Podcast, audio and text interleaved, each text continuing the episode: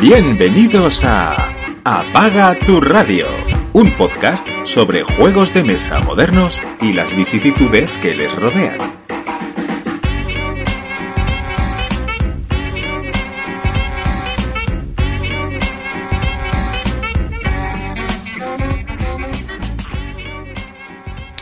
Bienvenidos a Apaga tu radio, yo soy Ángel y como siempre está conmigo el señor Pirracas. Buenas tardes, o buenos días, o buenas noches para los que nos escuchéis, que ahora además tenéis mucho tiempo para escucharnos cuando, cuando queráis. Y bueno, 15 días después aquí estamos de nuevo. No es que hayamos jugado a demasiadas cosas, pero bueno, vamos, vamos sacando, vamos sacándolo adelante, vamos echando nuestras partiditas online, offline, en las distintas plataformas, en físico también algunas cositas y bueno, pues algo, algo tenemos, incluso alguna novedad también hay por ahí que si seguís a Ángel pues sabréis de qué, de qué estoy hablando. Sí, bueno, eh, a ver, yo, yo jugar, como ya he dicho las otras veces, los últimos dos programas estoy jugando bastante, lo que sí que estoy estrenando poco. Eh, hemos hecho, entre comillas, un esfuerzo ambos de, traer algunas cositas nuevas pues para no repetirnos, ¿no? Y al final, pues bueno, vamos a hablar de, de seis jueguitos que nosotros no, no hemos hablado nunca aquí en, en, el programa para que tengáis algo de novedad y luego, pues un poco de varieté y, y etcétera, ¿no? Eh, yo me lo estoy pasando bien jugando, por lo menos, a ver, dentro de las cosas que, malas que tenemos, ¿no? Pues por lo menos echamos unas partidas, ¿no? Sí, claro, yo más o menos igual, juego, pues sí podría decir casi más ahora, lo que pasa que estoy repitiendo mucho más. Pues bueno, saco un juego y como casi siempre lo juego solitario, pues lo dejo montado y le echo 7 8 partidas seguidas para aprovechar. Entonces, bueno, hay menos novedades, pero algo hay. Ahí está una cosa, aunque nos alarguemos un poco más en la intro, que sabéis que normalmente no hacemos, pero sí que hay una cosa que me, gusta ahí, eh, me gustaría comentar. El tema de, del poder dejar desplegado, que eso es un auténtico lujo en, a día de hoy. El señor Pirracas tiene una mesa de Star Wars de, juego, eh, la habréis visto muchas de, sus fotos en Instagram o, alguna vez cuando colgamos en Twitter, que, que la puedes dejar ahí perfectamente. Tú, eso es, es, un lujo hoy en día, pero que no os imagináis el cuánto. Yo al principio miraba con recelo esa mesa y decía, joder, no hace falta. Pero claro, cuando tienes un monicaco de dos años andando por casa y tienes la mesa más grande de, de, la casa, es la del salón, que obviamente pues coméis, cenáis ahí, y aparte está la manita pequeña, esa que por muy bien educada que esté, como es el caso de la mía, pero sí que es un niño, obviamente, y tira la manita, pues obviamente no puede dejar, no puede dejar montadas cosas. De ahí que tenga, por ejemplo, retos eh, ahora mismo parados, como es el de jugar mi Imperial Assault, que le adoro, de jugar el, el, eh, el este, el juego Sword Sorcery y tal, porque es que es un rollo luego montarlo todo. Y lo que quiero decir es que ahora mismo tienes un lujo ahí, Pirracas exagerado, tío. La, la campaña de folclore ya, ya la terminé y bueno, gracias, gracias en parte a eso, a que dejé la campaña, la monté el primer día, la dejé montada y iba creciendo, iba creciendo, pero bueno, no, no tenía que desmontarlo, que sí que si habéis visto alguna foto de las que he montado, la mesa casi se la ocupaba entera entre todas las cartas, no, todos los personajes. Sí, sí, Tablero lleva poco, pero todo lo que llevaba aparte del juego, pues si tienes que guardar y desplegar eso cada vez, a ver, bueno, pues lo, si lo tienes que hacer, pues lo haces, una bolsita para cada jugador y andando, pero pues da más pereza, da más pereza. Sí, sí, sí, la podéis tirar de, de Twitter, ver la última foto de, del, del, final de, del despliegue y la verdad es que se te haría mucho más infernal, de, aunque le pusieran muchas ganas, el, jugar la campaña entera, porque es un despliegue ahí de cartas de, de, de Dios. O sea que, que, dentro de lo escéptico que era yo antes, luego le fui cogiendo más, más tal, en cuanto pueda me voy a hacer con una mesa de esas, porque tienes el fondito ese que está para adentro que, que yo decía, joder, tampoco es... No, no, pero está muy bien porque no llegan las manitas pequeñas, ¿sabes? y a unas malas, si es la única mesa que tienes, que puedes tener en casa por espacio, pues le pones tus tabloncitos encima, un mantelito, ¿eh? un, hule y, podéis comer ahí la familia y cuando termine la comida tienes tu juego desplegado, ¿no? Como, como eso. Pero bueno, que otra cosa es que los precios, pero bueno, si vas a una mesa de salón, si te sales de Ikea, pues tampoco es mucho más que una mesa así de, de madera que esté razonable, ¿sabes? Que, a ver, son, es un producto caro, no vamos a decir que lo puede tener cualquiera, pero bueno, que es hacer el esfuercito. Si, si ya estás convencido de, de la afición, yo creo que es un, es un gasto ahí interesante. Luego también depende de los juegos que, que, juegues, evidentemente para los juegos de campaña es mucho más cómodo no tener que andar guardando y sacando. Supongo que los Wargames pasará algo parecido. si juegas mucho más o juegas simplemente Eurogames, pues al fin y al cabo tampoco pues vas a dejarlo montado de una vez a otra. Sí, claro, que partida no vas a dejar hecho ese para la siguiente. Tienes que ver tu, perfil, tu perfil de, jugar, eh, si le vas a sacar o no, porque obviamente es una inversión ahí interesante. Bueno, creo que nos hemos alargado más de la cuenta, así que si te parece, sin más retraso, aparte evidente, vamos a por el programa. Juega o muere.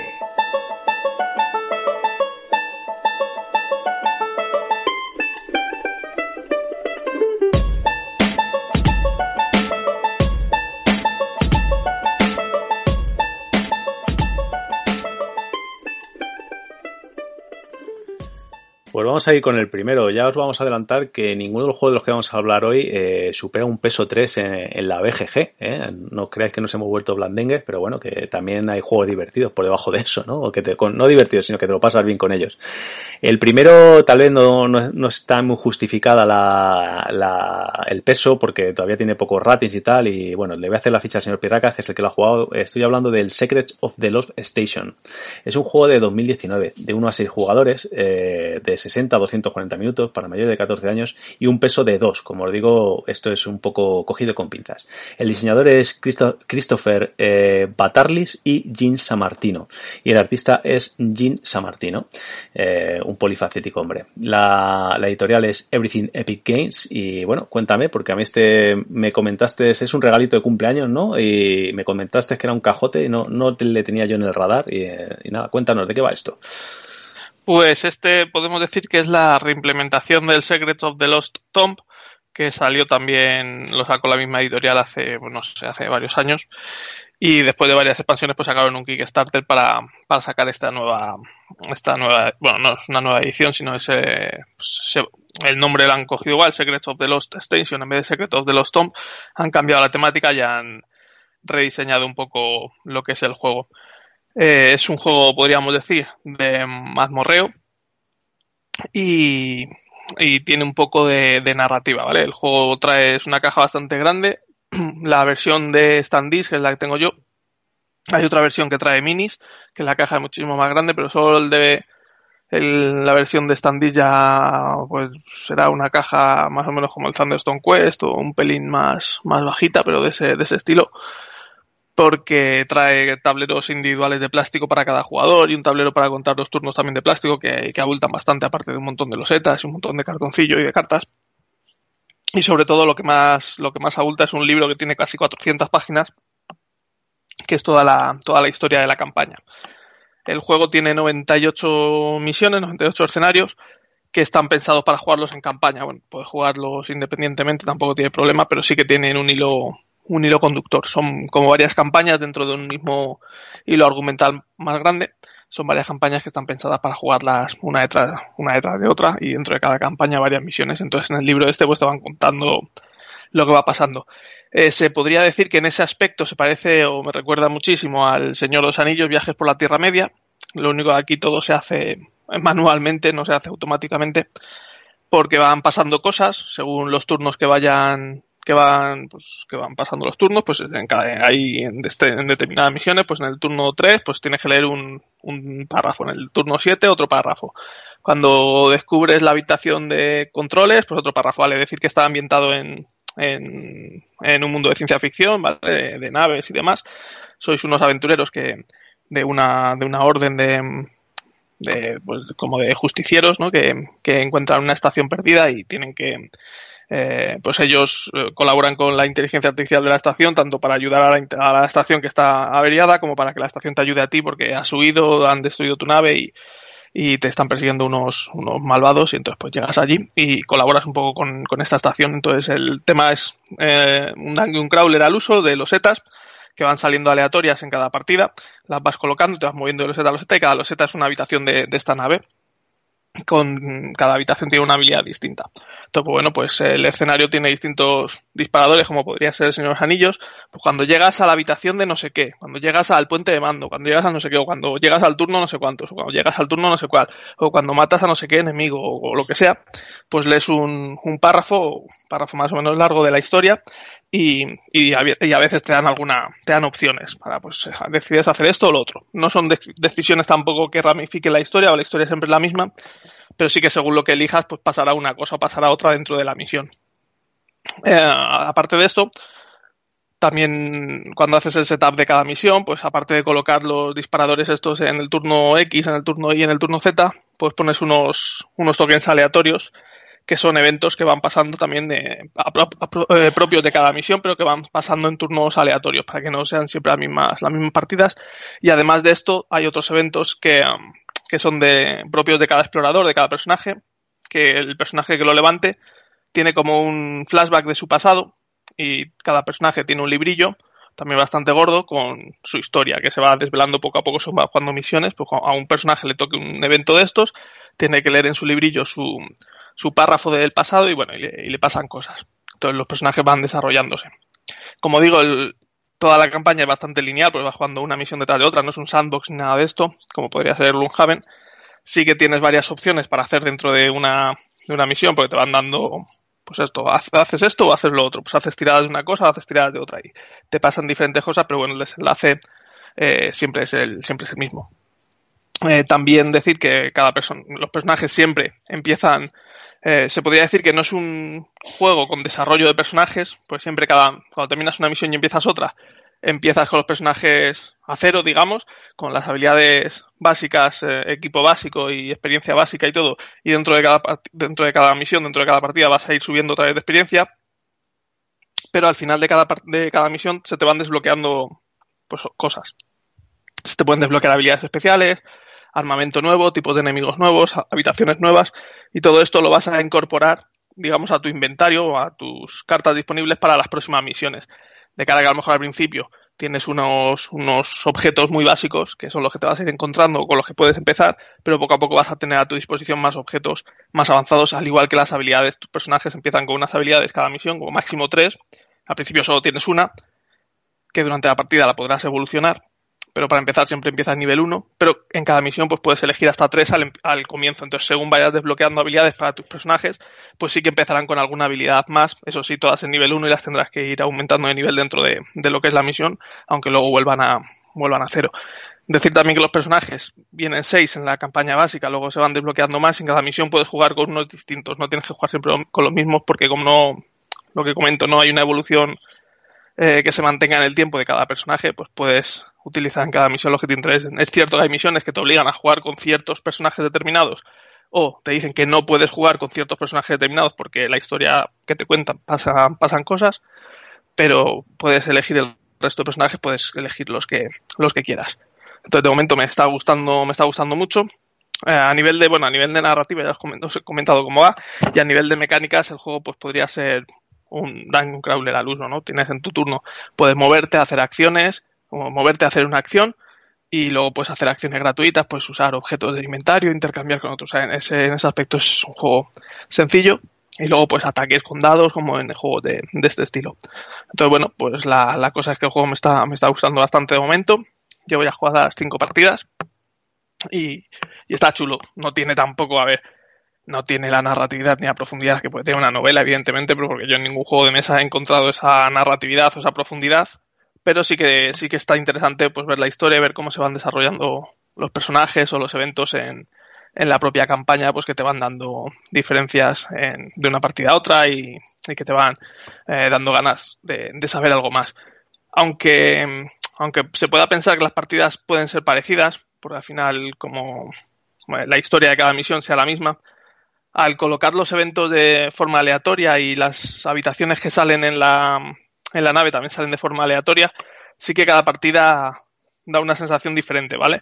Eh, cuando te matan puedes elegir repetir, repetir la misión o avanzar marcando como digamos una X de como que la realidad virtual de la, de la nave os ha rescatado y ha conseguido ella superar la misión, entonces tú te marcas ahí una, una X, supongo que en el futuro pasarán cosas chungas si has marcado varias X de estas, pero bueno, si repites la misión, aunque sabes más o menos lo que tienes que hacer, los eventos que te van a ir saliendo, no sabes cuándo ni en qué orden te van a salir, ni las habitaciones que te van a salir, entonces la disposición de la nave sí que es distinta y la forma de afrontar la misión también puede ser muy distinta según vayan saliendo los eventos, los enemigos, los, las situaciones, pues van saliendo en distintas, en distintos turnos, en distintos momentos y que sí que puede ser variar bastante la, la forma de afrontar cada, cada misión. Así que bueno, sí que alguna, alguna partida he tenido que repetir y da la sensación de que estás jugando otra cosa, otra cosa, otra misión diferente, aunque tengas la mismo, el mismo objetivo, por lo tanto tampoco es muy, muy aburrido de, de repetir misiones. Así que bueno, pues de momento eh, sigo jugando a. Sigo jugándole y a ver, no sé si me dará tiempo a, a darle las 98, las 98 partidas, pero de momento me está gustando bastante. A ver, por lo que todo lo que nos estás contando, eh, lo que veo que es un juego que no inventa nada, ¿no? Pero que sí es sólido, ¿no? Que está bien hecho y bueno, si te, si te gusta este tipo de juegos y, le está, le está dando que, que eso, sin inventar nada, pues un juego entretenido, ¿no? Sí, no, eh, te tiene que gustar este tipo de juegos de mazmorreo eh, con tiradas de dados, que al final, pues bueno, pues eso, te pueden salir bien, te pueden salir mal, y luego pues el ir leyendo también de vez en cuando del libro, pues también tipo Imperial Assault, ¿no? Pues que cuando pasa esto, pues tienes que leer este evento y te van contando párrafos pequeños que te van metiendo un poco en la, en la historia, en vez de ser tipo cartas de, cartas de evento que vas leyendo, lo que sea, pues es un libro que va guionizado, como podría ser El Señor de los Anillos, que te va contando la historia, la propia la propia PP, pues aquí es el propio jugador el que lo va contando. Lo único que quizás sí que tenga un poco más diferente o más novedoso es que aparte de ir desarrollando esa campaña general, tiene el desarrollo individual de la historia de cada personaje que, que vas, que vas descubriendo poco a poco. Pero, pero sí, no, no, no es que invente nada, nada nuevo.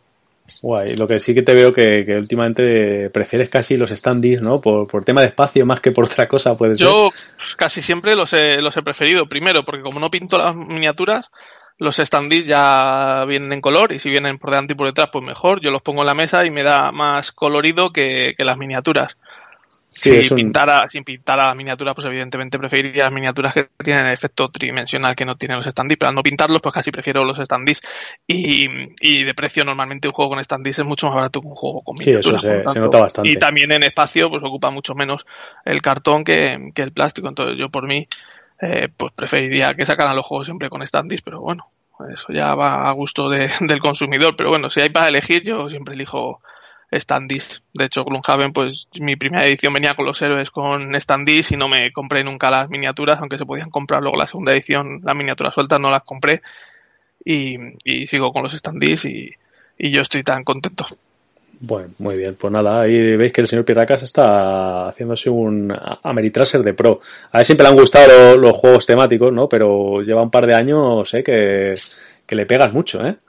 Lo que no puedo compararlo es con el Secret of the Lost Tomb porque no le, no le he probado, ¿vale? Es complicado y caro de conseguir, entonces no puedo hacer la comparativa. Así que en su momento, cuando lo oí en Punto de Victoria y no recuerdo en qué otro podcast que hablaron mucho de él, uh, o por Twitter, pues estuve leyendo mucho y tal, y sí que había gente que lo ponía bien, pero bueno, tenía también bastante algunos puntos negativos que no me terminaban de convencer. Y cuando salió este juego, la gente ha estado diciendo que es una evolución bastante interesante y que mejoraba muchos puntos negativos que tenía, que tenía el otro, y me fui a por él, pero no puedo, no puedo compararlos. De temática probablemente me gustara mucho más el otro, porque la temática espacial no me suele atraer demasiado, pero, pero no puedo, no puedo compararlos a nivel, a nivel de mecánicas porque no, no lo he probado. Y sobre el peso deciros que el Secret of the Lost Tom tiene un 3,26 y este tiene un 2, pero porque solo tiene 4 votos a, para, para votar el peso, entonces bueno, no, no creo que sea un juego de 2. Pues era, es un juego de, de, tres o tres y algo como suele Sí, tampoco, a mí me había sorprendido cuando, cuando estábamos preparando el tema que, que abrimos las, las, pestañas y tal, y te lo, te lo, había preguntado antes de grabar por el tema que me parecía raro, porque a poco eh, que tenga un cualquier Dungeon Crawler, eh, solo con, con, eso, con tener en cuenta las, eh, las cosas especiales de cada muñeco, de cómo sale tal, no sé cuánto, eh, un peso 2 es casi imposible, o sea, no tiene, por sencillas que sean las reglas de, moverte, pero siempre tienes tus cositas, tus excepciones y tu tal,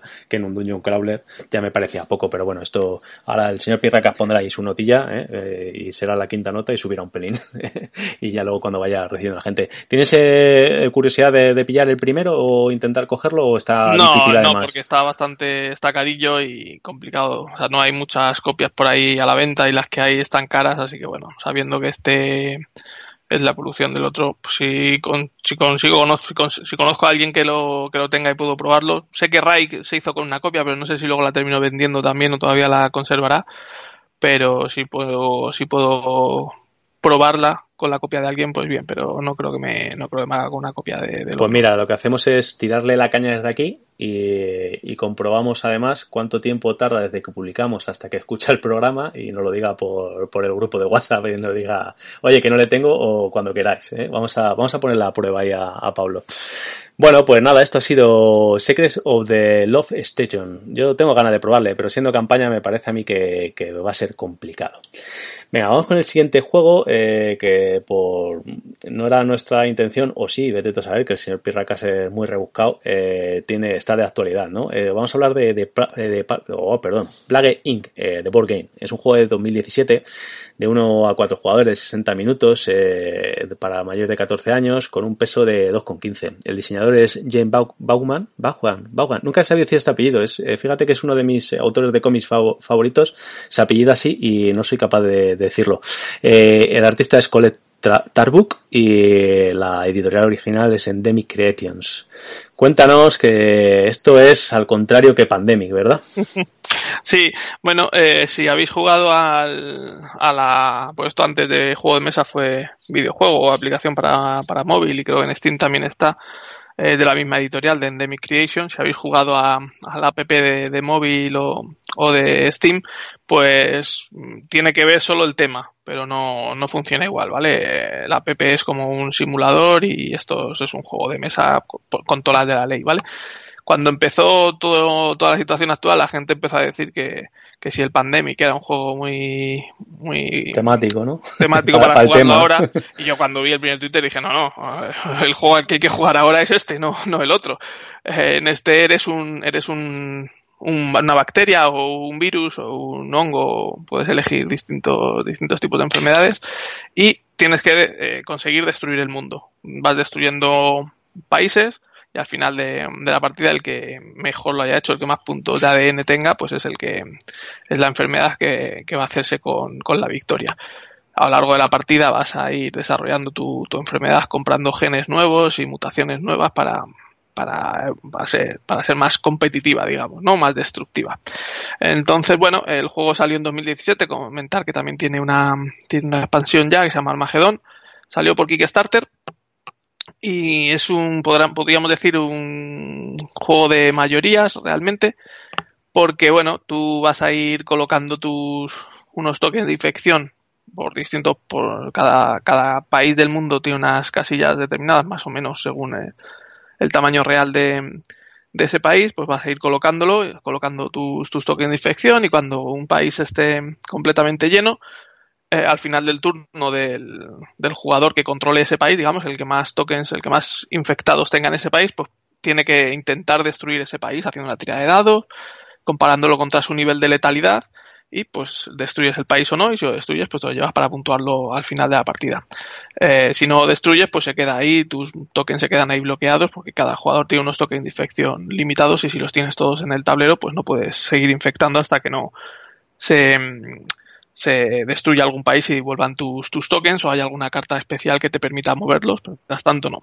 Entonces la cosa está en ir consiguiendo puntos para comprar eh, genes que te permitan hacer más cosas, pues tener más tasa de infección, poderte propagar por avión, poderte propagar por barco, poder infectar países con climas fríos, extremos fríos, o poder eh, infectar países con climas extremos calientes o aumentar tu tasa de letalidad. O luego hay algunos genes más caros que te dan varias, varias cosas a la vez, ¿no? Porque te dan letalidad y infección, o para poder viajar en avión y en barco a la vez.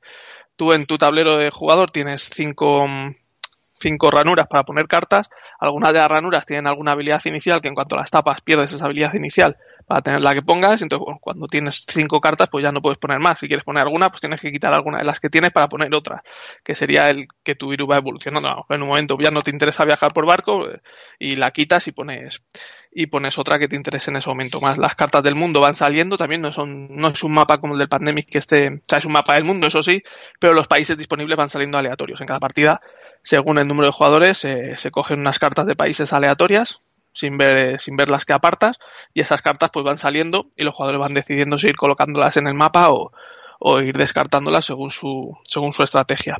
Y así tienes que ir jugando hasta que una de las enfermedades ya se, este, se bueno, hasta que se agoten las cartas de, de países, ya estén todos los países eh, colocados en la mesa o descartados y algún jugador se quede sin, sin poder colocar eh, tokens de infección, ¿no? Si, bueno, si, si, si, si, solo tienes tokens en un país, ese país se elimina, pues tú como que te han erradicado, ya no tienes forma de, de volverte a colocar, pues en ese momento se, se acabaría la partida y, y se contarían los puntos.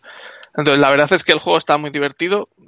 Es un poco de, de, humor negro a lo mejor en este, en este, en este momento, pero bueno, las cartas estas de genes, aparte de darte las habilidades, te dicen te pone una descripción de lo que es, ¿no? Son genes que pueden darte, provocar vómitos, provocar diarrea, provocar fiebres, fiebres altas, provocar necrosis, provocar eh, pústulas, provocar lo que sea. Entonces, pues bueno, las vas leyendo y en un momento determinado pues ves tu, tu virus con toda la serie de... De, de la que te lía. De la que te lía, ¿no? Y bueno, pues al final es esto, es ir gestionando las cartas que necesitas en cada momento e ir viendo dónde se van colocando los jugadores para elegir los mejores sitios donde dónde estar y ya, pues eso, para al final de la partida tener más puntos de victoria que los demás. Eh, la verdad es que a mí me, entretiene bastante, me gusta muchísimo más que Pandemia, o sea, eso no, no, Pandemia no me, no me gusta demasiado, este es un juego totalmente competitivo. Y para no gustarme demasiado los juegos de mayorías, este no me, no me desagrada en absoluto y tiene un modo solitario bastante, bastante interesante que juegas contra, una enfermedad que maneja la inteligencia artificial con dos reglas muy sencillas y te pone las cosas pues muy, muy complicadas, la verdad. Apretadas. Sí, pues a mí de eso, como yo sé que a ti los de mayorías y tal no te van mucho, me sorprendió cuando, cuando me hablaste en su día de él y tal, y ahora que lo, has redomado, la verdad es que le tenía curiosidad.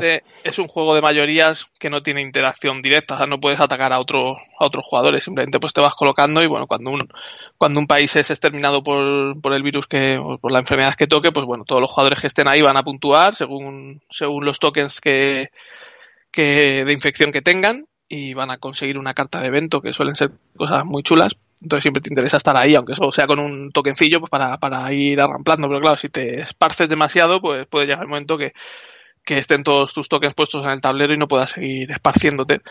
Y interesa también matar países, porque luego al final de la partida hay una puntuación extra por mayorías de países de cada continente, por el que te haya exterminado el país con más población, por el que, por las enfermedades que aún queden que aún queden en el tablero sin haber sido erradicadas. Entonces, bueno, pues te interesa ir a varias cosas. Y, y luego esto, cada jugador puede elegir varios tipos de, de enfermedades iniciales, pues el virus, la bacteria, eh, arma biológica me parece y, y, hongo, y cada una pues empieza con unas habilidades mm, iniciales diferentes y le da un poco de, de asimetría al comienzo de la partida. A mí la verdad es que me, me, suena muy, muy guay todo lo que me contabas antes de que ahora que lo he vuelto a poner aquí sobre la mesa.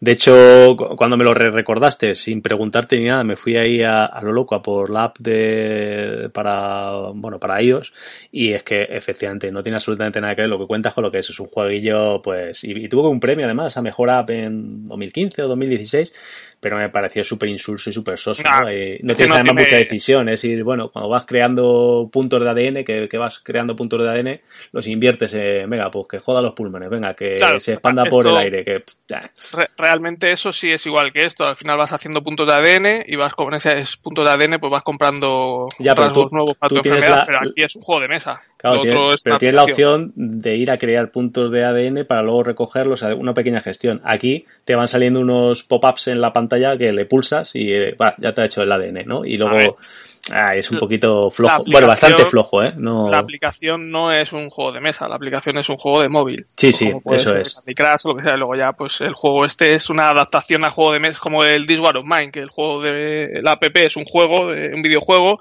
y el juego que sacaron es un juego de mesa o cualquier juego de estos que están, cualquier videojuego de estos que adaptaron. El otro día estuviste hablando tú de, del de Mutantes, ¿no? Del Mutants, este que estaba basado también en un juego de en un juego de, en un videojuego, ¿no? Pues bueno, el videojuego es videojuego y esto pues es un juego de mesa que no, o sea, no vayáis a comprar la aplicación porque no es un juego de mesa. Bueno, o compradosla si queréis, pero que no penséis que la aplicación es un juego de mesa, como por ejemplo el Aventureros al Tren, que sí que es una adaptación del juego de mesa, ¿no? Eso, son, cosas diferentes completamente. Y no, yo desde aquí no, no la recomiendo. A ver, es, es, una muy, muy económica, es de la, de la típica de 0,99, pero bueno, y luego tienes eh, expansiones y tal que, que, aumentan el precio, pero no, yo creo que no, no merece la pena. Eh, con más cosas de este, este juego no, no llegó a salir en castellano nunca, ¿verdad? Es, no, no en castellano no, y en tiendas yo creo que es complicado.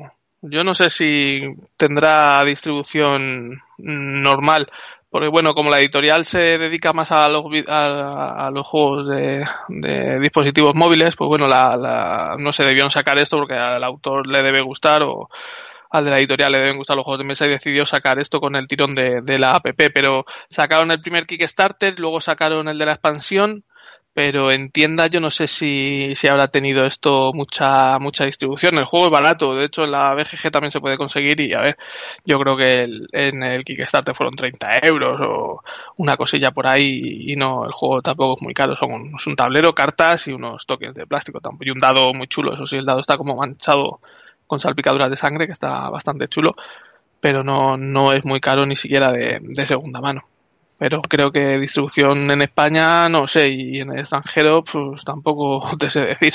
Creo que creo que no bueno, pues, pues nada, esto ha sido plugin, eh, por desgracia muy temático en la época en la que estamos grabando este, este audio. Pues nada, vamos a por el siguiente y va a volver a hablar el señor Pirracas, porque como aquí tenemos la costumbre de, ir subiendo de peso, aunque no vamos a llegar hasta mucho, como ya hemos dicho al principio, pues han, tocado así esta vez, ¿no? Y, este es un juego que, yo me salí del Kickstarter y me arrepiento un poquillo, pero bueno, a lo mejor a ver que me ahora explicando el señor Pirracas más largo y tendido, a lo mejor no es para tanto. Estoy hablando de Age of Civilization, eh, de 2019. Es un juego de 1 a 4 jugadores, de 30 a 60 minutos, para mayores de 10 años y un peso de 2.25. El diseñador es Jeffrey CCH, mm, no sé si es un, acrónimo o, es que no sé pronunciarlo. El artista no está acreditado y, la editorial es Ice Makes. Como ya os digo, este juego salió por Kickstarter, es un microjuego de civilizaciones, ¿no? Explícanos un poquito. Sí, es un juego muy pequeño, es una caja muy pequeñita que, bueno, pues igualmente salió bastante barato de precio, creo que eran 36 dólares canadienses, que vienen a ser unos 24 euros, una cosilla así. Eh, bueno, luego había algunos, eh, podías pagar un poco más y te venían unos stickers para los meeples con dibujitos y la caja brillante y, y, un, y un tapete de neopreno, pero vamos, el juego en sí eran esto 24, 24 euros. Una cajita pequeña, pues más o menos yo diría que de grande como los de mm, como esto el USS Yorktown o de ese estilo como los 1900 sí, XX, sí, como las de Lupin, un poco más profunda, eso sí, pero así de, dimensiones exteriores igual, pero más, más profunda. Y son cartas, básicamente lo que trae el juego son cartas y eh, meeples y, tokens que son moneditas, ¿no? Y, unas estrellas para llevar los puntos de victoria, pero no tiene tablero ni nada. Los puntos de victoria son dos cartas grandes que se colocan así, esos son los puntos y luego las acciones que podéis ir haciendo se van colocando también con cartas. El juego, pues eso, te venden como que es un juego de civilizaciones, aunque luego una vez que, lo juegas, la verdad es que es un puzzle. Eh, realmente el rollo civilizaciones es muy abstracto, ¿no? ¿no? Más abstracto incluso diría yo que en el, que en el Nations. Eh, se, colocan bueno, hay una carta grande que son tres acciones básicas que las vas a poder hacer siempre y luego se colocan ocho, ocho cartas de, de, de acciones extra que puedes ir haciendo de forma que haces como una línea temporal con esas ocho cartas y con las tres, con la carta grande que, que, abulta lo que tres, pues la colocas al principio de esa línea temporal, por lo tanto en cada era, digamos, cada turno que vas a jugar seis a lo largo de la partida tienes para hacer las tres, las tres acciones básicas que tienes en esta carta grande que digo y las tres de abajo. Cuando se termina la primera era se, mueve esta carta grande de tres, un espacio hacia la derecha y entonces se coloca encima de, de, la, de dos de las dos de las tres cartas que había debajo y una carta nueva. Entonces, la primera de las acciones, esa ya no la vas a poder hacer y puedes hacer otras, otra nueva. Con, y así cada vez vas dejando de poder hacer acciones antiguas y vas pudiendo hacer acciones nuevas cada, cada turno. Entonces, según cómo salga esa línea temporal, tú ya la ves, pues tienes que pensar cuál va a ser tu estrategia a largo plazo que, que vas a seguir, ¿no? Las acciones, pues sí, son las típicas de un juego de civilizaciones, puede ser cazar, comerciar, eh, construir, eh, construir una maravilla, que eso sí que lo tiene, ¿no? Construir maravillas, hay unas cuantas maravillas que salen de un mazo más o menos grande, que cada partida salen distintas y cada una pues te da una habilidad diferente. Puedes, hay otra habilidad para, para avanzar la tecnología, que hay un árbol de tecnología muy sencillito, hay nueve tecnologías con, con un árbol.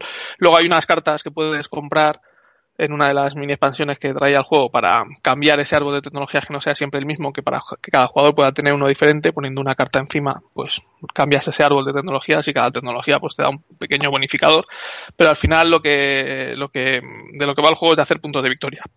Eh, conseguir dinero para comprar puntos de victoria, bien por medio de la educación, por medio del desarrollo, de la expansión militar, todas estas cosas dan puntos de victoria y según cómo veas esa línea temporal, pues tienes que hacerte un croquis mental de, cómo vas a conseguirlo.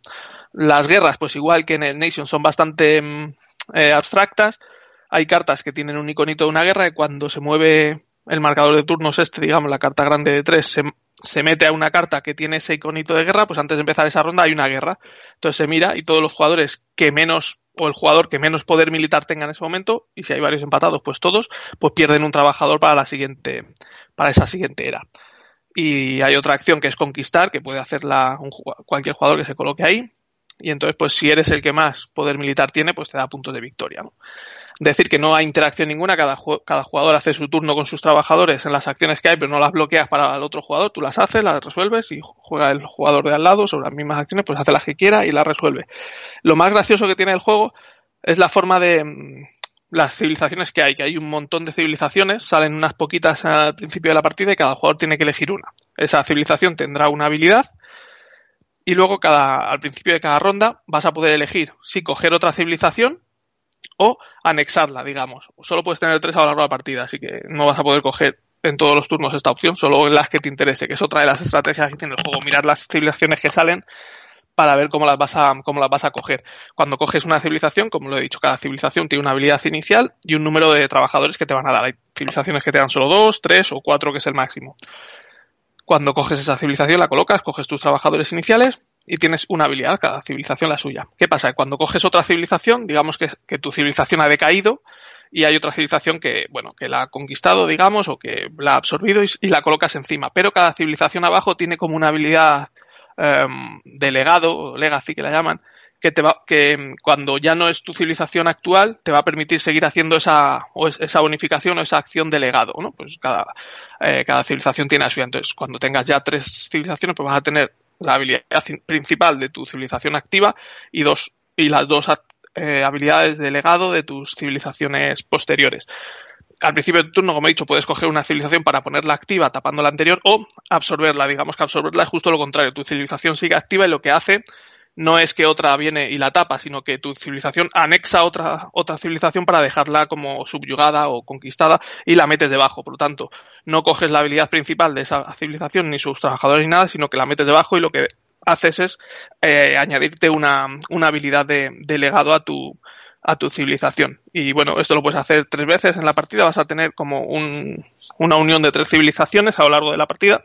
Y ahí está la novedad o lo, lo, novedoso de este juego, ¿no? De cómo, de cómo mirar las civilizaciones que van saliendo e intentar conseguir eh, hacerte con las que comen mejor con la estrategia que, que, vas a seguir a largo plazo.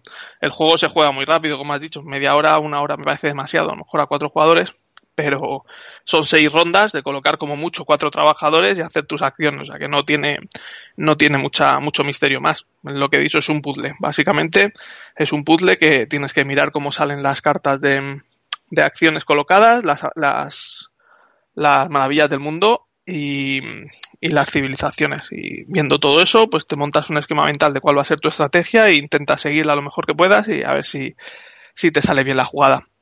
Y poco más. O sea que un poquito el tema de civilizaciones, por ponerle un tema, pero más eso, lo que está diciendo, un puzzle, pero bueno, que con, tematizado un poquito, ¿no? Sí, bueno, las civilizaciones sí que vienen un montón de ellas y tienen un poco que ver, ¿no? Pues la civilización japonesa sí que está más orientada a la guerra o a lo militar, la civilización de Egipto más orientada a las maravillas, tienen un poquito ahí de tema, pero vamos, que podría haber sido en cualquier otra cosa. Tú en ningún momento dices, ostras, pues. Estoy evolucionando. Sí, estoy evolucionando mi. Esto es. Coges la acción para conseguir dinero, para conseguir puntos de victoria o escuditos, que son la marca de los militares, y, y tampoco piensas mucho que estás haciendo una cosa u otra. Hay acciones que te matan trabajadores también. Entonces tienes que ver en qué momento te interesa que te maten trabajadores porque vayas a conseguir otra civilización y vuelvas a... Y cuando consigues una civilización, pues descartas todos los trabajadores de tu civilización antigua y coges los que te indique la carta de la nueva civilización. Entonces, en ese momento que vas a conseguir una civilización nueva, pues te da igual coger acciones que te maten trabajadores, porque suelen ser más poderosas, pero claro, te matan trabajadores. Pero si te da igual porque vas a conseguir otra civilización nueva, pues ese es el momento clave de, de prescindir de tus trabajadores o que se o que los maten. Entonces, bueno, tiene alguna cosita para pensar, pero es más bien un puzzle. Tiene modo solitario también, que, es jugar contra, bueno, jugar contra ti mismo. Lo que pasa que en las comparativas militares sí que, bueno, se lleva la máquina lleva un track, bueno, la máquina, juegas contra un track, vamos, en el nivel 1, pues la, el poderío militar del jugador fantasma es 1, en el turno 2 es 2, en el turno 3 es 3, y bueno, cuando hay que comparar fuerzas militares, pues vas a compararte contra ese número, pero luego es conseguir puntos para luego compararlos con una, con una hoja de logros que viene al final de la, del manual. Y es el mismo, el mismo puzzle, pero bueno, pero en solitario, porque al fin y al cabo, jugar en multijugador, como he dicho, no hay interacción ninguna más allá que de la guerra, y tampoco es que la guerra sea una interacción muy, muy bruta entonces, pues es el mismo puzzle, pero hacerlo, hacerlo por tu cuenta. Pues nada, me sigo quedando con ganas de verme. No, me, no recuerdo el motivo de que me salí de la, de la campaña, porque como además era baratilla, pero no, no lo recuerdo. La verdad. Este juego además venía ya en multidioma. ¿Lo, has pillado tú en castellano? No, no, no. a ti te gustan en inglés, pero, pero se podía traer. Se podía pillar en castellano y creo que en castellano están empezando a llegar o han llegado justo antes. Sí, un montón, además un montón de idiomas desde, desde el inicio. Tenía un montón de idiomas la propia editorial sin, sin asociaciones con editoriales ni nada. Podías pillarlo en inglés, eh, que era el original, luego en español, en francés, en alemán, creo que en italiano también. A ver, realmente solo es traducir el manual y las cartas, pues es el título, ¿no? Es decir, pues cazar o, o, conquistar o lo que sea, tampoco tiene muchísimo texto. Las cartas, el manual, pues sí, luego trae un libro de escenarios para jugar en solitario, tiene cuatro o cinco escenarios que son, digamos que son puzzles ya predefinidos, pues juegas con estas civilizaciones, con estas cartas colocadas así y bueno, pues a conseguir estos puntos. Pero vamos, dos librillos y hasta de todas formas la versión en francés sí que he leído por ahí que tiene mogollón de, de ratas, la alemana creo que también tenía alguna. Bueno, pues lo que pasa siempre. Eh, por eso yo nunca cojo juegos de Kickstarter traducidos al castellano pues porque me desenvuelvo bien en inglés y te puedes encontrar sorpresas. Más directamente, a lo mejor yo esto, a lo mejor quiero recordar que fue lo que me, echó para atrás, ¿no? Más esto, si es directamente la editorial, porque si cuenta con un partner en el país que ya está acostumbrado a hacerlo, pues dices, bueno, pues, pues guay. Pero claro, es que una editorial pequeñita, medio nueva, tal, que de repente te meta ahí siete idiomas, pues a mí eso me, me escama un poco, me levanta las orejillas un poco, así como decir, mmm, hay que ver saber. El problema suele ser que muchas veces no sabes si, si va a haber un partner en esos países para sacar los juegos, muy pocas editoriales te lo dicen de salida, porque muchos están esperando a ver si encuentran alguno o no durante la campaña, entonces pues no sabes, al final lo pillas en, en castellano y no sabes qué va a pasar. O otras directamente si te dicen que yo son los que lo van a traducir o que van a contratar un equipo de traductores profesionales, pero aún así, bueno, traductores profesionales Sí, pero un traductor profesional de qué tipo, porque traducir un juego de mesa no es contratar una persona que, sea traductora y se ponga a traducir, pues necesitas tener un conocimiento previo. Mm, porque puedes traducirlo, pues eso, como hicieron con el. No me acuerdo con cuál juego. que mismamente, sí, ni muy lejos. el famoso este de Sobar, que ponía Spawn. Ah, sí, el de Sobar, el, Dark Souls. pues sí, eh, realmente Spawn puede traducirse como de Sobar, pero en un juego de mesa, pues no. Entonces, por muy profesional que sea el traductor, si no tiene en cuenta uh, el mundo en el que está traduciendo, pues, pues no. Y además que igualmente que pues puede haber ratas, ¿no? Cualquier persona puede cometer un, un error al traducir y, y ya está. ¿Y cómo te la va a solucionar una editorial pequeña? Pues, pues a lo mejor no te la, no te la soluciona, no tiene medios para solucionarlo, o lo que sea, o al final, pues, pues no, prefiero, y además es eso que revísate tú todas las cartas, que bueno, sí, al final la gente en la comunidad a veces se lo revisan, pero pues yo sí. hay auténticos héroes de eso, ¿eh? Que, el día uno de llegarte los juegos tienes ahí unos hilos por ahí de la gente que a mí me parecen auténticos héroes. Pues si yo me llega un juego en castellano y me pongo a leer el manual, pues como pasó con el con el res, el Resarcana este, ¿no? Que venía er, una errata en el manual. Pues tú te lo lees y juegas así, o sea, a lo mejor te choca algo, pero ¿y qué vas a hacer? ¿Te bajas el manual en inglés? Para, pues para eso ya te compras en inglés, ¿no? O a no ser que sea la editorial que ya lo diga o esperarte a eso, que tú digas que alguna persona eh, por amor al arte, eh, tenga el juego en castellano o se baje el manual en, inglés y lo, lo, compare con el de castellano y luego todas las cartas, que, que, eso es un, a ver, yo lo, lo, veo más grave, claro, en, en, un tema de estos de, de juegos eh, traídos en castellano ya en, en, tiendas, ¿no? Porque una persona que se mete en un Kickstarter, a este por ejemplo, es, o Civilization, es alguien que está en el mundillo, ¿no? Y, y si viene una errata, al final te vas a enterar porque te mueves en PSK, en BGG, para arriba, para abajo.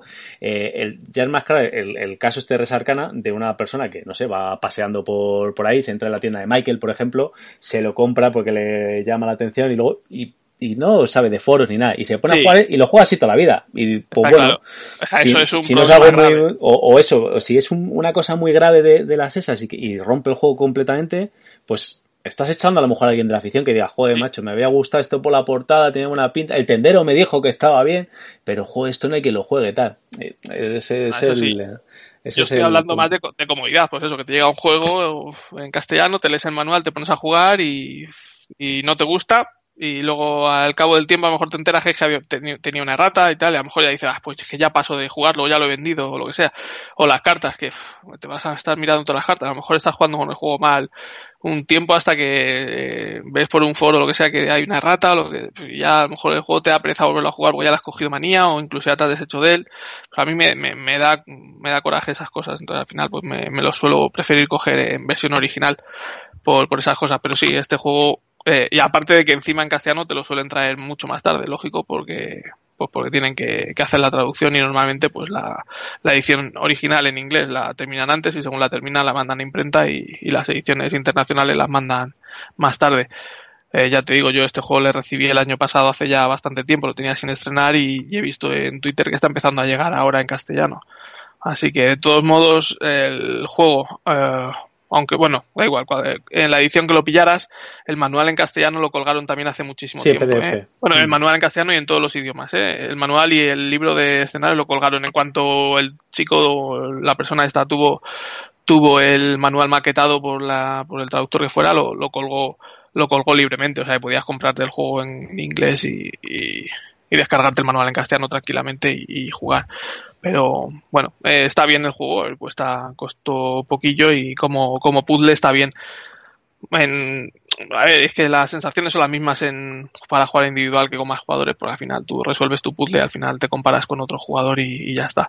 De todos modos, si me acuerdo, eh, cuando suba el, cuando suba el podcast pondré un enlace en la descripción a una, a una adaptación digital que hay. Hay una página web que de un ah, chico que, que, hace que hace adaptaciones de, de, juegos. Normalmente les cambia el nombre y no usa el arte original. Se pueden jugar a través del navegador. Eh, hay algunos que son compatibles con tablets y otros que no. Te pone un filtro en su página. Yo no conocía la página del chico este. La descubrí a raíz de este, de este juego y tenía un montón. Tenía el Five Tribes, tenía muchos. Eh, no se llamaba Five Tribes, se llamaba tribu de 5 o algo así, les cambia el nombre y les cambia el arte, pero el juego es el mismo.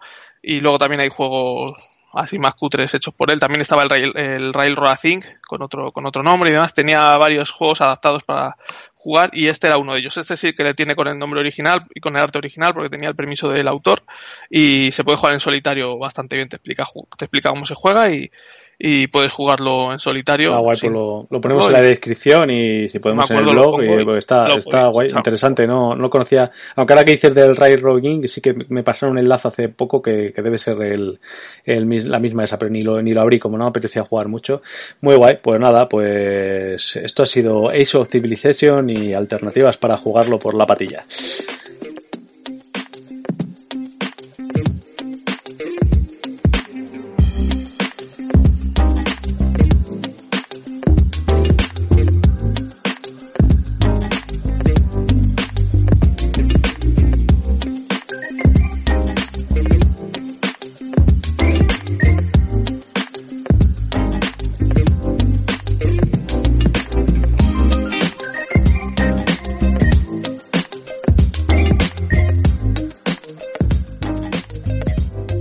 Pues nada, a ver si me dejará hablar el señor Pirraca, ¿no? Que, se ha marcado tres juegos del tirón. Así que venga, hazme tú una ficha de, otro juego. Pues venga, vamos a hablar de, otro que también salió por Kickstarter. De hecho, todos los que hemos hablado hasta ahora han salido por Kickstarter. Este se llama Chulu, Death May Die. Salió en tiendas en 2019 y es un juego que tiene un 8,2 en la BGG de puntuación con 2.000 votaciones. Es un juego que se puede jugar en solitario de 1 a 5 jugadores con partidas entre 90 y 120 minutos para una edad recomendada de 14 años o más y un peso estimado de 2,29 sobre 5. Los diseñadores son Eric Melange y Rob Daviau. Los artistas, pues hay muchos y casi siempre los mismos que usa Kulmini, Nicolás Fructus, Cal Kopiski, Edgar Komorowski, Adrian Smith y Richard Wright. Y la editorial original es Kulmini or Not, o Camon. Y bueno, en España lo ha sacado Edge. Pues nada. Es el famoso, el famoso juego de, la mini que era más grande que, que el, bebé. Eso, es que un bebé, o sea, es el de la mini gigante. Pero bueno, ese a, a, retail no, no es una de las cosas que no salió y tampoco salieron muchas porque era una, una aportación limitada en, unidades. Eh, si queréis verlo en directo, podéis acercaros a cuando esté esto, cuando podamos movernos, a GNX Alcalá, que tienen allí el de, de un cliente que no le cabía en casa y se lo dejó allí, lo tiene como de decoración, lo tiene así un poco imprimado y la verdad es que, la verdad es que mola físicamente, pero no es para tener en una casa, obviamente. De todas formas, esta mini también servía como uno de, como escenario, o sea que, que, es entre comillas jugable. Bueno, voy a, a, intentar extenderme lo menos posible, pero me voy a extender bastante porque la verdad es que me ha pegado fuerte el juego. Me, dentro de, estamos hablando de un juego de 2.29 y es una Meritrash eh, al uso, tiradados eh, de follón, pero me, lo estoy pasando bastante bien con el juego. El juego viene, eh, está muy guay porque tiene una división, puedes, vas jugando escenarios que te propone unas cosas a lograr, obviamente, eh, que además eh, te trae unas acciones particulares que vas a poder hacer solo en ese escenario y normalmente esto te viene todo en como unas cajitas, ¿no? No es ni legacy ni nada, ¿no? Una vez que lo has abierto una vez, pues luego le puedes volver a jugar sin problema, que te suele traer unos poquitos componentes extras para, para poder jugar ese escenario, ¿no? Unos toquencillos y tal, nada de, del otro mundo que, que, sea una locura, ¿no? De hecho, no, no son muy gordas las, las cajas. Y luego el escenario lo tienes que unir con un primigenio. ¿Vale? Eh, en el juego base te vienen dos, luego puedes adquirir otros dos por separado y, si te hubieras metido en el Kickstarter a full tenías un, quinto. Eh, lo típico de estos juegos de, con, con, temática de Chulu, ¿no? Es el tema de, de investigar, intentar que, que lo, los cultistas eh, no invoquen al, al, primigenio, porque normalmente si te aparece el primigenio, tanto en los juegos de mesa como sobre todo en el rol, eh, digamos que ya has perdido, ¿no? O sea, es el tema de si te sale primigenio ya no hay nada que hacer. Pero este lo que hacen muy guay es que llega un momento, el, casi siempre lo que están haciendo es unos cultistas intentando invocar al primigenio de, de Marras, eh, y, y, o lo consiguen invocar y sale al escenario, o tú haces por, por ciertos motivos que salga al escenario. Y durante un periodo de tiempo, le puedes zurrar, ¿vale? Eh, tienen más vida de los que los eh, minions normales, ¿no? Pero le puedes llegar a zurrar, o sea que te pegas directamente con, con, con, el bicho, que a mucha gente muy purista le puede sacar del tema, ¿no? Y decir, joder, pues es que claro, pegarte con Chulu, pegarle con una pistola Chulu, pues no, no eso. Pero bueno, el tema es divertido, ¿no? Es tirarle dados e intentártelo, intentártelo cargar. Una vez que le, este, el, el primigenio va eh, andando por un, por un track que está fuera del, del tablero, va andando por un track de, invocación eh, y mientras eh, el jugador lo que hace con cada investigador, que por cierto también vienen 10 en la caja en la caja de básica y otros 10 en la primera ampliación que también mola mucho mm, eh, porque todos tienen eh, habilidades especiales y mola mucho liarlos entre ellos, con lo cual le, va, le da bastante rejugabilidad. De, momento estoy diciendo que la caja básica vienen dos primigenios, eh, seis misiones y diez, y diez investigadores. O sea, y todo eso, digamos que lo puedes, lo puedes eh, eh, entrelazar entre ellos de, de maneras muy locas y como, como te dé la gana y funciona. Entonces, luego lo que es el, movimiento, lo que hacen el, turno es muy sencillo, el, es, es, poco más que un zombicide, eh, ¿vale? Para que, para que lo, veáis. Eh, con tu investigador haces tres acciones eh, que son muy sencillas. Moverte, eh, todos de base se mueven lo mismo, luego algunos tienen alguna habilidad para moverse más y las puedes ir desbloqueando. Eh, si estás con un bicho y tal, no sé qué, puedes atacarlo y todos de base también tiran tres dados, nada más que puedes decir, joder, vaya rollo, ¿no? Si uno tendría que ser más fuerte, no te preocupes, que luego luego cada uno tiene sus pequeñas habilidades y puede ir desbloqueando, ¿no?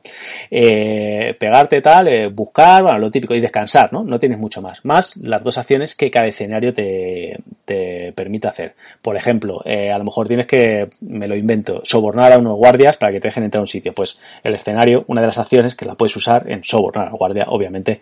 quemar unos cuadros para que se cabreen los cultistas. Pues en el escenario de marras podrás hacer eso también, ¿no? Un par de, un par de acciones más. Y luego cada escenario y cada primigenio pues tiene sus, sus acólitos eh, eh, diferentes, ¿no? Por ejemplo, Chulu te viene con la típica semilla estelar, ¿no? Eh, ¿Qué pasa?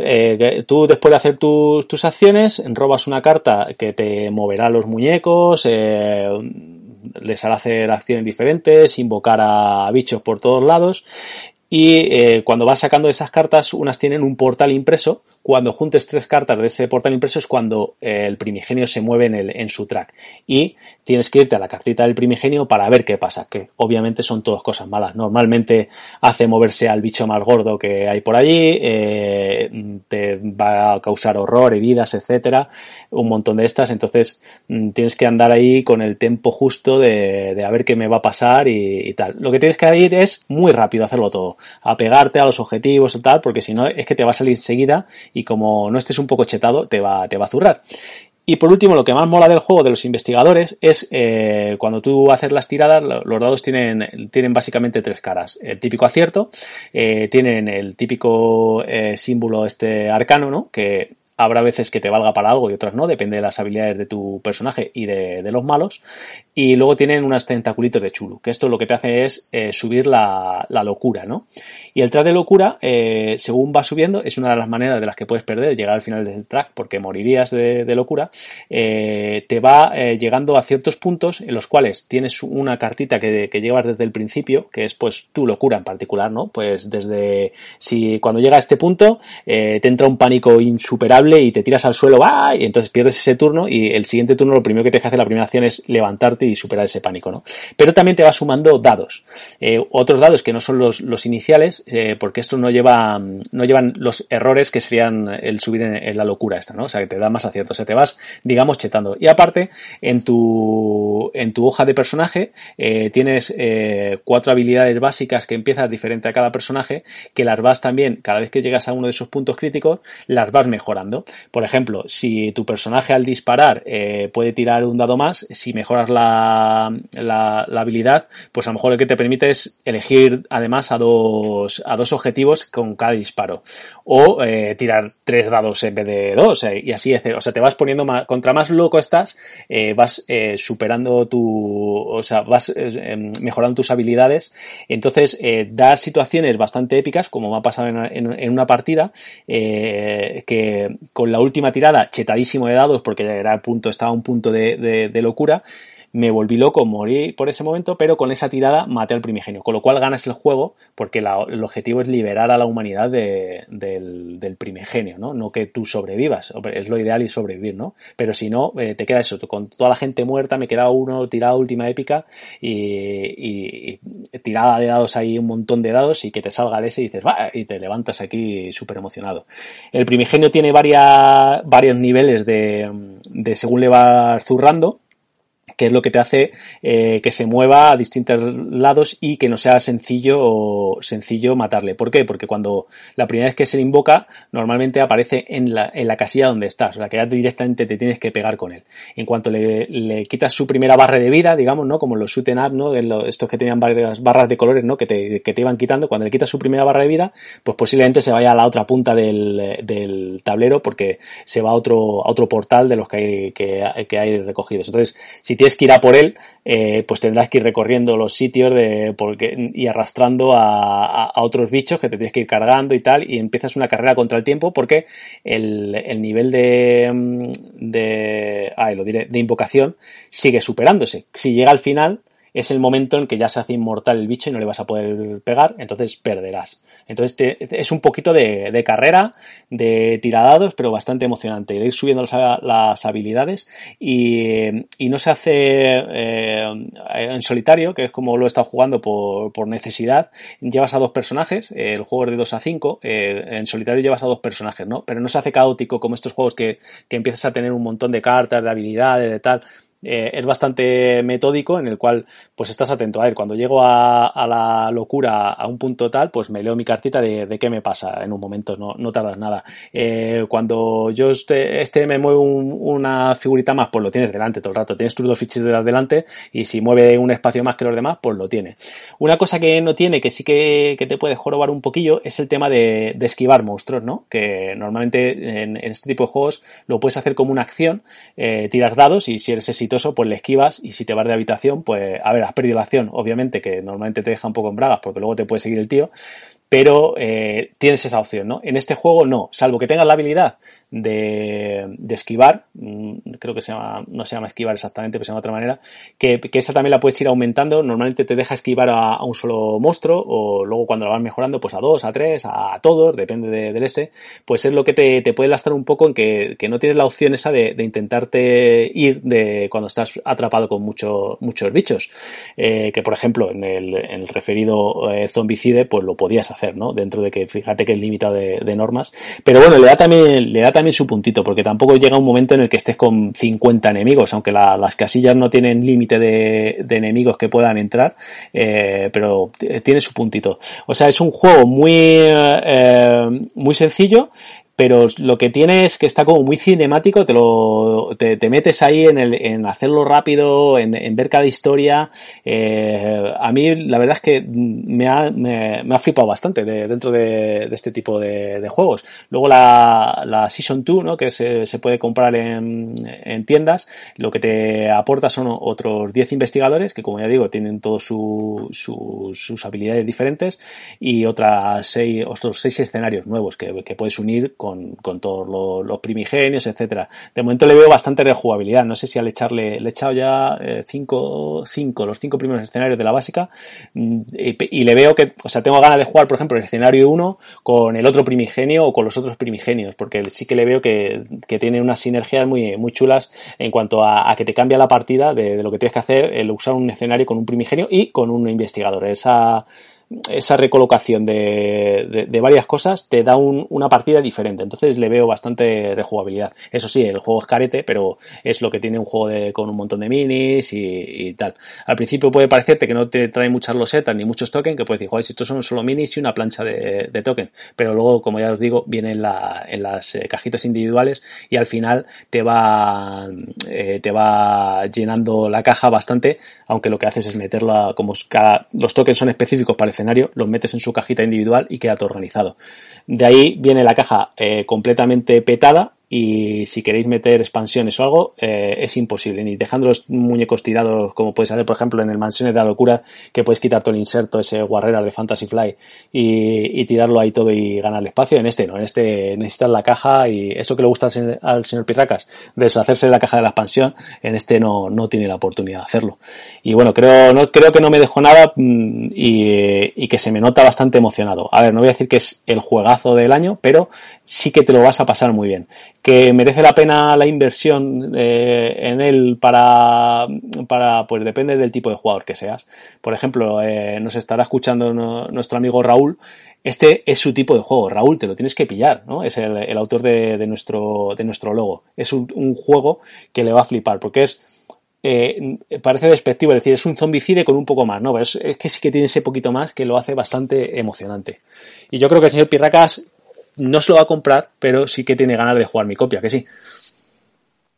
Sí, de jugarlo, sí. Los juegos de Culmini es que, bueno, pues de Culmini ya pienso que, o sea, no, no, no me, no me vuelven a, a coger. He probado muchas cosas de los. Yo creo que he probado todo lo que ha salido eh, y me he metido en bastantes de sus campañas porque la verdad es que entran por los ojos y son campañas muy llamativas que desbloquean un montón de cosas. Y, pero luego al final, mm, bueno, lo recibes, recibes mil millones de cajas y mm, me empieza a dar pereza sacarlo todo y a jugar. Pues empiezas a jugar algunas partidas y a cuando llevas ya unas cuantas, pues me empieza a dar pereza también volver a repetir, pues me hace todo bastante simple y siempre lo mismo. Pero entonces ahora mismo no tengo ningún juego de Culmini, de todos los que he tenido, todos los he ido dando puerta, solo tengo el Arcadia Quest, pero bueno, ese pues unos motivos especiales, pero pero todos los demás los he, los he vendido finalmente porque al final no, no, me, no me han convencido. Y este pues me pasó lo mismo, cuando lo vi pues tenía la temática de Chulú que me llama muchísimo, pues ves ahí alguna partida y dices, ah, pues qué chulo tiras dados y tal y cual, pero al final pudo mi, mi cabeza y dije, quita que esto va a ser como siempre pero sí, pues por, probarlo si, si, tengo ganas, pues probablemente sea entretenido. Otra cosa es que no sé si ahí al final no creo que me lo compre por, por, lo que acabo de decir, que al final me da pereza. Aunque sí que parece que han tomado nota un poco de, de, de otros juegos que van saliendo del mismo estilo y van cogiendo lo mejor, por ejemplo, lo de, lo de mezclar eh, escenarios con primigenios y demás, me estaba sonando mucho a, a lo que hacen eh, pues esto en el, en el Street Master que tanto nos gusta, ¿no? el Brook City, ¿no? Que puedes ahí, ahí está el, el, que yo creo que es lo que me ha enganchado a mí, que, que, que se, se, pega un airecillo a esos, ¿no? De, de los de ¿cómo se llaman? Blacklist Games, ¿no? Eh, de, de, del sistema que usan los hermanos Salder de, de, juntar ahí cositas y entonces te hace pues tener muchas posibilidades, la verdad. Y dentro de, los de Cool Mini, eh, quitando aparte que a mí sabes que me gustan bastante tanto Rising Sun como, como Blue Rage, que me parecen dos juegos bastante guays. Eh, eh, estos que son más Ameritraser, ¿no? Porque eso al fin y al cabo son Eurogames con, con, con, miniaturas y de control de áreas y de mayoría con, con miniaturas.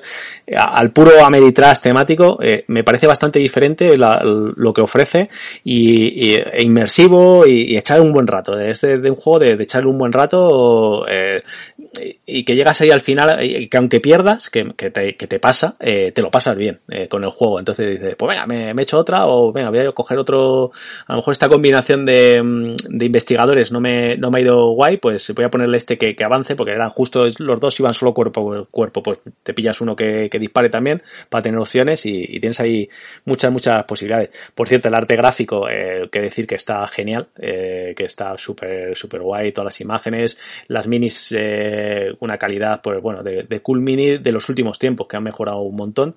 Y me da bastante rabia que yo es que creo que este, este juego eh, estuve metido en el Kickstarter y creo que fuiste tú el que me convenciste de, de lo que dices no es que siempre lo mismo lo de cool mini me, me, me autoconvencí con tu con tu perro rata. Pero la verdad es que me arrepiento no haberlo pillado porque tiene ese primigenio extra que, que va a ser complicado conseguirlo y tenía unos capítulos perdidos que decían que al fin y al cabo son otra, otras misiones más de estas otros episodios que, que, se podían meter ahí, pero bueno, ¿qué le vamos a hacer? Tenemos eh, bueno. en, en, castellano salió casi todo. Sí, en castellano ha salido casi todo. La verdad es que en este caso sí que los extras de Kickstarter han sido menos que otras veces y bueno, se pueden conseguir también por la BGG o por ahí se pueden conseguir no demasiado caro. Yo he encontrado paquetes completos bastante bien de precio.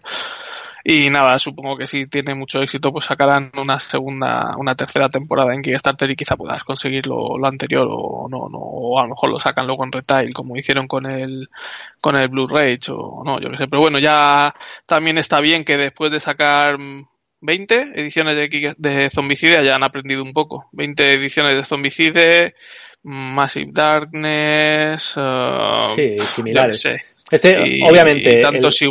tantos, iguales, pues que ya hayan aprendido un poco y saquen algo, algo diferente o cojan, cojan las bondades de otros juegos que hay en el mercado, que sin querer ser tampoco los juegos más complicados del mundo y más profundos del mundo, porque hay juegos mucho más complicados y más profundos, pero sí que cojan esas características diferenciadoras eh, que aporten un poco más de rejugabilidad a, a, la partida, como puede ser esto, el mezclar un escenario con un, con un primigenio para que salgan cosas, pues partidas cada vez diferentes usando los mismos sets, digamos. Que y de momento puedes, funcionando todas, ¿sabes? Que eso podría dar a partidas rotas de decir, esto no de momento a mí me han funcionado todas bastante bien. Eh, obviamente el día uno de la campaña lo ves y puedes decir, estos son los de Culpini haciendo tal vez lo mismo. Y, y, bueno, eso es lo que, lo que pasó, por eso me salí de la campaña. Pero la verdad es que estoy, estoy contento con él. A ver, Eric Emelan no es el mejor diseñador del mundo, pero el tío no. Y Rob, y Rob Daviau tampoco. Correcto. Nada hacía, nada hacía Claro, no, no, no son los mejor diseño del mundo, pero tampoco son mancos los tíos. O sea, pueden, bueno, pues ya han hecho ahí. Roda había hecho la partecita esta, entre comillas, legacy, aunque no es legacy, ¿no? De las cajitas, de tener cosas nuevas, ¿no? Yo creo que ellos un poco. O sea, que, que el juego está guay, que, que muy, muy entretenido, muy adrenalítico para, para jugarlo y, y de momento contento con él. A ver cuando. como consecuencia, pues estás metido en el Marvel United y ya está. Bueno, fue, fue antes, fue antes que, dije yo, no me vuelve a caer lo de Cool Mini, no me vuelven a engañar y bueno, pues mira, ahí, ahí, ahí andamos. Pero bueno, el Marvel United eh, ha sido por las miniaturas que a mí sí me entraban el, el, el, formato ese chibi, aunque claro, hay mucha gente que dice que, que tener, por ejemplo, un, un, Thanos abrazable, pues como que no le, no le pinta, pero bueno, a mí sí me gustan y podría usar esas minis para jugar al Marvel Champion, por ejemplo, ¿no? Para ponerme, en vez de tener la cartita, pues me pongo ahí el muñeco. Bueno, pues nada, que ya, ya llevamos demasiado rato, pero que se note mi emoción con este juego y, y, y bueno, tenemos ahí contratada una partidita para en cuanto podamos olernos en directo. Eh, Chulu Dead My Dad. Venga, voy a seguir, voy a seguir hablando, aunque de este vas a poder hablar tú, ¿no? Porque yo creo que este sí le has llegado a jugar o, o no. Eh, creo que no. Vale, pues dale, haz la ficha y, y has a, a lo anterior, así que podrás opinar casi seguro un juego de 2018, es Héroes, of Terri Héroes de Terrinoth, tiene un 7,5 a la GG de 1300, con 1300 votos, un juego que se puede jugar en solitario también, de 1 a 4 jugadores, partidas de media hora a 60 minutos, para 14 años o más también, y un peso de 2,48 sobre 5. Eh, los diseñadores son los hermanos Sadler, como hemos hablado antes, pero eh, trabajando para Fantasy Flight Games, y el artista es Sebastián Cociner, y bueno, pues eso, eh, lo sacó Fantasy Flight Games, que bueno, que es propiedad de, de Asmodee, creo que fue uno de los últimos juegos en los que colaboraron los hermanos Alder para Fantasy Flight antes de, de ser contratados por, por Blacklist Games. De hecho, diría que es el último, no, no de los últimos, creo que, creo que es el último. Y es una readaptación del anterior, que también es de ellos, de, de Warhammer Quest, el, el juego de, de, cartas. O sea, esta, esta historia es, es, bien sabida, bien sabida por todos. Y coge, casi si has jugado tú, ¿no? Al Warhammer Quest, de hecho creo que lo tienes, o lo diste bola, no lo sé. Warhammer Quest le di bola para comprarme este, y al sí, final pensaba, pensaba que este iba a tener más recorrido y al final va a tener el mismo recorrido.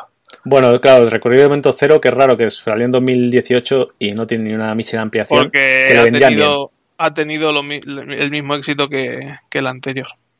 Bueno, y la gente ya estaba escaldada del anterior y este también claro. ha un poco. Ya, pero el problema era, o sea, el tema era que como era el tema de perder sí. la, la, licencia Exacto, de, de, Warhammer, pero decía, bueno, pero le darán más mimito a este, ¿no? Pero bueno, parece ser que no. De hecho, yo le tenía, desde que salió, lo tenía en la estantería y lo he estrenado ahora. Eh, vete tú a saber por qué. Porque a mí el anterior sí me gustaba bastante, lo único que se te quedaba corto. ¿Qué diferencias tiene? Bueno, eh, contamos un poquillo, aunque ya digo que como es un juego un poco ya, ya tiene un tiempillo y eso, seguro que todos sabéis de qué va. Eh, es un enfrentamiento, es un juego de, de cartas, básicamente en el cual puedes llevar eh, varios héroes, hasta cuatro, es un juego colaborativo de, cuatro contra un malo, y vas explorando eh, localizaciones, pegándote con, con minions hasta que llegas a, por un, a por el malo final, digamos, que aquí lo llaman antagonista, es eh, igual que estamos hablando exactamente igual que el, que el Warhammer Quest, ¿vale? Y pues eso, es, cada, cada personaje tiene cuatro cartitas en las cuales lleva sus acciones, las típicas, atacar, moverte, recuperarte y no me acuerdo ahora mismo cuál es la, la cuarta, ¿no? Pero eh, me imagino que será. Ah, bueno, explorar la, explorar, la, explorar la propia localización para, para ir poniendo eh, temas de exploración para poder pasar a la siguiente, ¿no? Y lo, los, eh, los, los malos te van saliendo enfrentados a ti o en una especie de sombra y bueno, te vas enfrentando a ellos, te dificultan. Cuando hay malos, pues no puedes hacer ciertas cosas, te tienes que pegar con ellos, puedes ayudar a los compañeros a curarse, etcétera. Eh, lo, y, que, y en cada, cada activación, pues te van saliendo más malos según una según, según vaya dando, ¿no? En, el, en el sitio que estés y te van atacando, etcétera, ¿no? Te tienes que ir gestionando un poquito eso.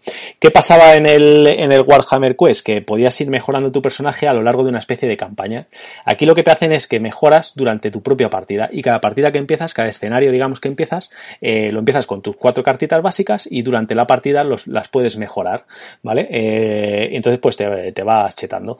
¿Qué pasa? Que los, a mí me ha gustado bastante el juego, es muy, muy, muy similar a, Warhammer Quest. Eh, le creo que es un poquito más fácil, porque el Warhammer Quest bien es cierto que, que encima cuando no te cargabas al, al antagonista, te pasaba al siguiente escenario, te pasaba en el mazo de, minions normales. Entonces, si te salías de los primeros por, por, la, por la manera de barajar y tal, y, era un tío muy tocho y tú todavía no estabas preparado para eso. Si no, joder, si no lo acabo de matar en la misión anterior, ¿por qué lo voy a matar ahora en la primera nada más que salga, no? Entonces se te iba complicando mucho. Este mm, vas aumentando tú de fuerza lo suficiente para cuando te llegas a pegar con el antagonista le, le, puede, le puedes zurrar. Como solo he jugado tres partidas, no sé si habrá en escenarios que puedas meter estos antagonistas más flojillos de las partidas, entre comillas, más fáciles, ¿no? Que viene un nivel de, para que las elijas, tú puedes jugar cualquiera que quieras, pero mm, depende de tu experiencia, pues te pone para que, para que no sea más, o sea, para que tengan menos nivel los bichos y, tal, ¿no? Eh, entonces, no sé si luego entraran como pasaba en el Warhammer Quest, pero de principio, mm, no. O sea, cuando llegas a pegarte con el malo a la última localización del escenario que estés pegando, pues ya, pues tienes tus mejorillas hechas, ¿no? Y, y te puedes pegar de tú a tú con él, ¿no? Y bueno, la verdad es que está muy entretenido. ¿Qué pasa? Que aunque vienen bastantes aventuras en, el, en la caja básica, no me acuerdo ahora mismo cuántas son, estoy mirando si la caja básica lo rápido. Bueno, no, no lo veo así de primeras. Aunque vienen bastantes aventuras, si te gusta mucho el juego, pues al final yo creo que se te va a quedar corto. Eh, ¿Tiene rejugabilidad? Pues depende de tu grupo de juego o si lo juegas en solitario puede tener incluso una, una poquita más de rejugabilidad. ¿Por qué? Porque los cuatro tipos de héroes arcotípicos que te vienen se pueden evolucionar cada uno de dos maneras diferentes. Entonces el hacer la, la reunión de uno con otro, con otro, con otro, pues te puede dar bastantes partidas para ver las sinergias de cómo voy con el arquero cazador en vez de con el arquero explorador, ¿no? Por ejemplo, ¿eh? me, estoy inventando las estas. Pues, pues a lo mejor tiene con el mago no sé qué de curador más, más sinergias para ir a por este bicho. Pues ahí te puede dar un poquito de, jugabilidad. Es el puntito de los hermanos Salder del, darle variabilidad de, depende cómo te organices de los héroes que tengas, te puedes pegar con un escenario de una manera o de otra, ¿no? Que, unas te pueden ser más difíciles y otras más sencillas, depende de la, de la elección de, héroes con el escenario. Eh, como fan de los Salder, pues me gusta el juego, le veo sus limitaciones y yo creo que por desgracia no va a tener ampliaciones porque si ya en dos años no las han sacado con la nueva política esta de Fantasy Flight, que si el juego no tiene éxito no sacar ampliaciones, pues es una pena. Y lo que no he investigado, si pasa lo mismo que en Warhammer Quest, que, sí que podéis tener muchísimo material fan-made. No sé si de este juego lo, habrá, porque como es un, el mundo de Terrion, no sé por qué, eh, no tiene, no está tan arraigado, a la gente no le mola tanto. Al fin y al cabo es un, mundo de, espada y brujería muy random, ¿no? Pero que bueno, que más te da? Si, si van molando los personajes pues, pues puede jugarlo, pero no tiene tanto arraigo. Entonces no sé si tendrá mucho, mucho fanmade, que seguro que el señor Pirraca sabe algo más de esto, si ha mirado, o ni siquiera le has prestado interés del tema este. No, sé que para sé que para la anterior sí que había un montón de misiones que, te podías descargar y de cosas que había hecho la gente, pero, pero en este creo que no. En este lo poco que había leído en los foros en su momento, la gente se quejaba de, de que no de que no parecía que Fantasy Flight le fuera a dar mucha más mucha más vida a la, a la franquicia pero no, no he visto muchas muchas cosas hechas por la gente yo creo que está un poco la gente está un poco quemada y con todo lo que había para las anteriores no sí que es cierto que creo que este juego da más de sí que, que el otro por lo que tú dices no el otro al fin y al cabo era una campaña que tenías que jugar de, del tirón, no todos no podía jugar escenarios sueltos. Sí que había un escenario para jugarlo en modo, en modo random. Eh, sí, pero era un, esto de aguantar todo lo que pudiera, de esto, típico. Creo recordar, ¿eh? ahora mismo me, creo que era esto del que te iban viniendo oleadas y pues te zurrabas con ellas pero eso era lo único que podías jugar así de, modo eh, independiente, si no tenías que jugar la campaña, en este no. En este al ser misiones independientes sí que vienen un montón, como has dicho, y creo que le da un poco más de vidilla también eh, lo que has comentado, que cada héroe lo puedes, lo puedes evolucionar por dos, por dos ramas distintas, lo que te duplica un poco, digamos, el número de personajes que puedas usar igual. Creo que vienen más héroes también en este que, que en el anterior. En este creo que vienen seis, ¿no? De base, me parece pero estoy hablando de memoria. En el otro me parece que solo venían cuatro o una cosa así. No, vienen, cuatro también, pero que se pueden evolucionar de, manera. O sea, no, o sea, vienen en total ocho, porque vienen dos de cada tipo y luego de, o sea, de, de cada arquetipo. Y luego, o sea, sí vienen ocho héroes, pero no puedes, o sea, no puedes llevar, por ejemplo, dos magos, ¿no? Hay dos magos, pues que puedes elegir un mago y luego otro tiene que ser otra cosa, y luego eh, de esos dos tienen dos maneras de evolucionarse cada uno, entonces, bueno, tiene ahí, sí tienes más variabilidad de personajes. pero, pero bueno, sí que es cierto que no, no parece que haya tenido mucho éxito.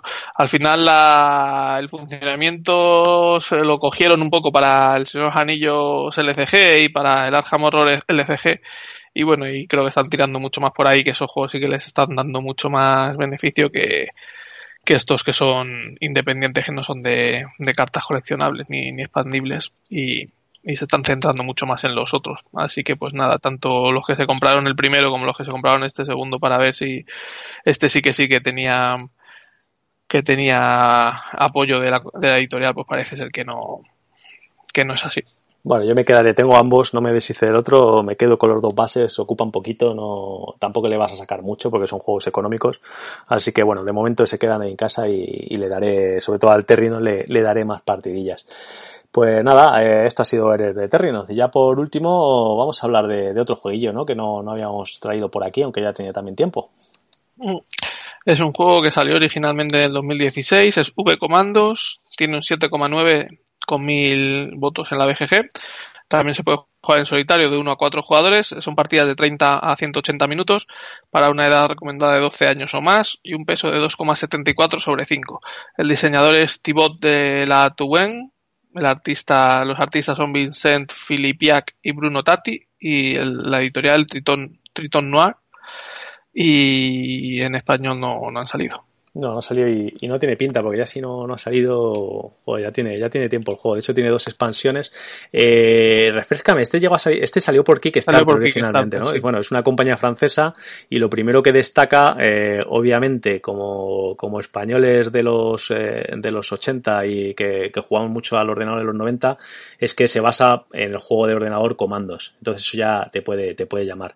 Y luego, eh, como buena compañía francesa, el arte es espectacular. A mí es de los juegos, de las portadas de juegos que más me gusta de, de todos los que tengo, ¿eh? tanto de, de, la caja base como, como de las dos expansiones, me parece súper guay. O sea, está súper bonito, ¿no?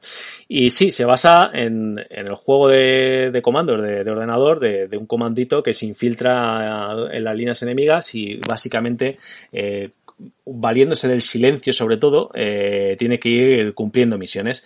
En la caja tiene una pila de misiones, eh, pero un montón además en la caja básica y luego ya, ya os digo que tiene las dos expansiones. En mi estantería están la primera expansión y el básico desde que salió esto a tienda, lo pillé y no lo he estrenado hasta hace poco. El señor Pirra casi que ahora después cuando, cuando de la opinión y tal, lo, ya lo había jugado y hace no mucho nos hicimos con la segunda expansión que había estado agotada y bueno, pues te lo echaron los reyes, ¿no? Me parece creo recordar, te lo echaron los Reyes y a mí también, ¿no? De, la otra expansión que la, como somos tan completistas, teníamos sin jugar la anterior, pero bueno, mira, ya tenemos, tenemos las dos.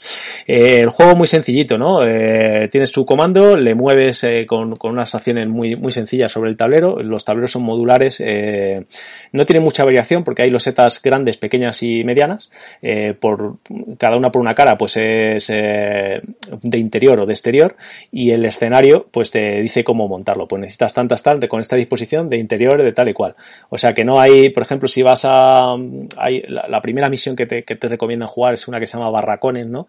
Y no hay como en sí una, un dibujo de barracones, sí que hay unas camillas y tal. O sea que digamos que te lo puedes montarte un poquito como, como te dé la gana, ¿no? Lo cual mola bastante. Sí, está... El, el, no, te, el no, tener que andar buscando la loseta, la, la loseta exacta, B7, mola ¿no? bastante. Sí, eso claro, tiene... tú, hay tres tamaños, pues tú la coges y por un lado exteriores y por otro lado interiores. Pues las pones como caigan y, y ya está. Y eso es de agradecer también porque, por ejemplo, hay muchos juegos que da absolutamente igual el, el diseño de la, de la loseta en sí, por ejemplo, en Mansiones de la Locura, pues hay millones de losetas que a lo mejor solo se usan en una misión determinada y que pues, pues, probablemente pues, se podría usar otra, igual que la que te dicen, pues se podría usar otra y ahorras tener mil millones de losetas que a la hora de hacer el setup y de montar el, el tablero, pues te, te vuelves loco es, buscando la B17 es una o cosa la 104. Que, es una cosa que no he hablado de, de, del chulo de My Dice, que también es modular y, y, y, van numeradas, pero como no hay mucha, muchísimas, pues es, es, controlable de momento. Si llegara al juego a tener muchas ampliaciones, pues te puedes eso, te puede volver loco, que es lo que le pasa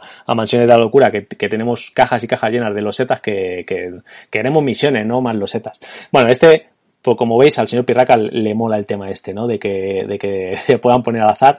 Alguno que, que, sea un poco más temático le puede, le puede chirriar, pero bueno, que no es muy grave, ¿eh? porque sí que hay un poco de todo. Si te lo quieres montar más, más chuli, que si vas a unos barracones hay unas camas, la hay, ¿no? Lo único que, que eso, lo, lo pones un poquito random. Eh, luego, la, la propia misión te dice lo que tienes que hacer, por ejemplo, desactivar unas alarmas, robar unos planos, etcétera, y lo que tienes que intentar es ir jugando con el, con el sigilo, como pasaba ya en el, en el juego de ordenador. Porque como se activen las alarmas y te empiezan a salir malos, eh, lo vas a tener bastante, bastante jorobado. Eh, los comandos también, eh, depende de la misión, te recomiendan que lo, o sea, te ponen un número de, de comandos máximos que puede ir, aunque tú puedes poner comando de más, pero te va a dificultar la partida porque van a empezar las alarmas activadas, etcétera. Y vas turnando, eh, vas haciendo tus tres acciones que, de, que, bueno, no tres acciones, tienes tres puntos de acción eh, que puedes invertir en acciones que unas te costarán más o menos, ¿no? Eh, moverte, cuando te mueves a una loseta, de, si es una pequeña puedes entrar en sigiloso, si es una mediana y te encuentras a, uno de los malos, pues tienes que tirar unos dados, lo cual es, eh, es lo más canalla el tema de los dados, eh, va con dados de 6 y tú cuando, cuando accedes a una loseta en la que hay enemigos o los enemigos por el arte del movimiento en su fase llegan a tu loseta, van a tirar dados de, para ver si te ven. Si sacan unos o doses, siempre te van a ver. Entonces, en cuanto te ven, va a ver la alarma y ya se va a liar eh, el pitote padre, ¿no? Eh, el tema es ese, que tiene muchísimo azar. Igual, si tú haces uso de, de, las armas de fuego, que son todas las acciones que puedes hacer, el disparar a alguien, pues también vas a tener que, que ver si, si, salta la alarma, ¿no? Pero bueno, al fin y al cabo es que intenta simular un juego de infiltración. Eh, cuando hagas ruido, pues te, va, te van a pillar. Eh, en, la, en la caja base te vienen cinco comandos diferentes, pues eh, con, además con arquetipos muy típicos y, y rozando el, el juego de, de, ordenador que hablamos. El típico boina verde, el médico, el francotirador, el, el no sé cómo lo, lo traducen, igual es un, como un poco para todo, un, un, para infiltrarse más, etcétera. Eh, y, todo esto se representa con, con unas fichitas eh, que están por, tienen por dos lados, ¿no? El, el, personaje como oculto o, o, a la vista. Y luego aparte, como os acordáis en el, en el juego de ordenador, te podías, por ejemplo, si robabas un uniforme alemán, te lo ponías y te podías mover con, con garbo por ahí sin que nadie te dijera nada, pues tienes una fichita para, para el tema de cuando vas eh, disfrazado y otra de cuando te, te matan, eh, bueno, cuando te, te, quitan toda la vida, te quedas ahí eh, desangrándote. Eh, si tienes un botiquín en la siguiente eh, en tu siguiente turno te vas a poder curar, o si viene un compañero y te cura, te, te puede curar. Si no, eh, mueres y estás fuera de la partida. No, no es cierto, no estás fuera de la partida, es que no me ha ocurrido. Eh, coges otro comando y entras desde el inicio. Puedes, puedes continuar la, la, la misión hasta que se den los, eh, las condiciones de o lograrla o de no superarla, ¿no?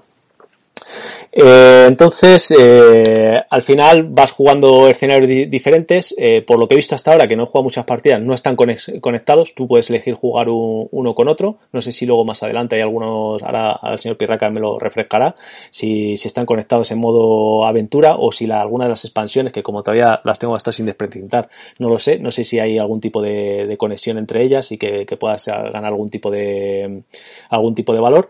Eh, una cosa que, que no viene dentro de la producción es es, es, extraordinaria. Son unas bolsitas opacas donde tienes que meter a los enemigos, eh, de los cuales cuando es el, el, momento de ese enemigo, pues se van reagrupando, pues lo sacas de una bolsita opaca. Eh, por ejemplo, cuando sacas una que no, que no te sale enemigo, lo que sí que metes es una tropa más especializada en la bolsita para que luego te puede llegar a, a salir. Y también cuando matas a un enemigo eh, de otra bolsita, pues él tira lo típico cuando en un videojuego matas a un bicho, pues te puede tirar un arma, un, un botiquín, un explosivo, pues, y luego lo puede, lo puedes ir, ir recogiendo. Así vas encadenando eh, estas acciones, el turno tuyo, haces tus acciones, el turno automático de la de, los malos, en los cuales se mueven y si te ven te disparan, obviamente. Y ah, bueno, por lo que empiezas, que no lo he dicho, que lo básico es una carta de evento que esta también te puede dificultar mucho. En las cartas de eventos te puede decir, pues en este turno eh, no puedes atacar cuerpo a cuerpo. Joder, si tenías la, el pensamiento de llegarle por detrás en silencio y, y cortarle el cuello para que no lanzar las alarmas, si justo ese turno no puedes atacar por la cuerpo a cuerpo, pues, pues te dejas sin poder hacerlo, ¿no? Y, y si la conjunción de evento más una mala mano de dados te, te da mal, la verdad es que el juego se, se complica mucho, mucho, mucho. Eh, a ver, a mí no me ha metido tanto, tanto como, como, el, como el juego de, como el videojuego, ¿no? No, no le veo tan, dentro que el juego me ha gustado bastante, mm, no lo veo tan, tan, tan, tan temático. O sea, no tengo las mismas sensaciones, o, al menos las que recuerdo, es un juego de estos que recuerdas con mucha nostalgia, le eché muchas horas, eh, a lo mejor ahora lo juego y, me parece menos de, de, lo que era, entonces no me mete tanto, tanto, pero aún así el juego está muy chulo, eh, creo que en solitario se juega muy bien, que por las circunstancias eh, le he estado jugando en solitario. Eh, se maneja bien eh, el número de comandos que lleves, no, no es preocupante porque no tienes muchísimas acciones diferentes que te cada uno. Cada, cada personaje eh, tiene dos caras y, y, y, tiene unas acciones. Pues, por ejemplo, el médico eh, cuando cura, usa un, un, un kit de, de, de cura, eh, tira un dadete y si saca cinco más, pues se le puede quedar el kit de cura y no lo desecha. Pues, pues esa acción que, la, que lo sabes, ¿no? No, no tiene 7000 accioncitas para poder tener que acordarte. Entonces es cómodo llevar a, al comando de 3, 4, lo puede llevar uno solo, o sea que, no hay problema. Me imagino que jugando a más, que todavía no lo he probado, yo creo que tú sí que lo has probado más gente, pues está el tema de eso, de, colaborar. No creo que tenga un efecto líder muy marcado, porque como cada uno tiene sus habilidades, eh, bueno, depende de, del tipo de jugadores, ¿no? Si, si uno se, se deja llevar, pues pues te puedes dejar llevar. Y en definitiva, pues un juego muy agradable y, que tengo ganas de echarle más partiditas y ver si luego las expansiones, a ver si nos puedes contar tú algo, porque seguro que al menos te las has leído un poquillo, tampoco aporta mucho más.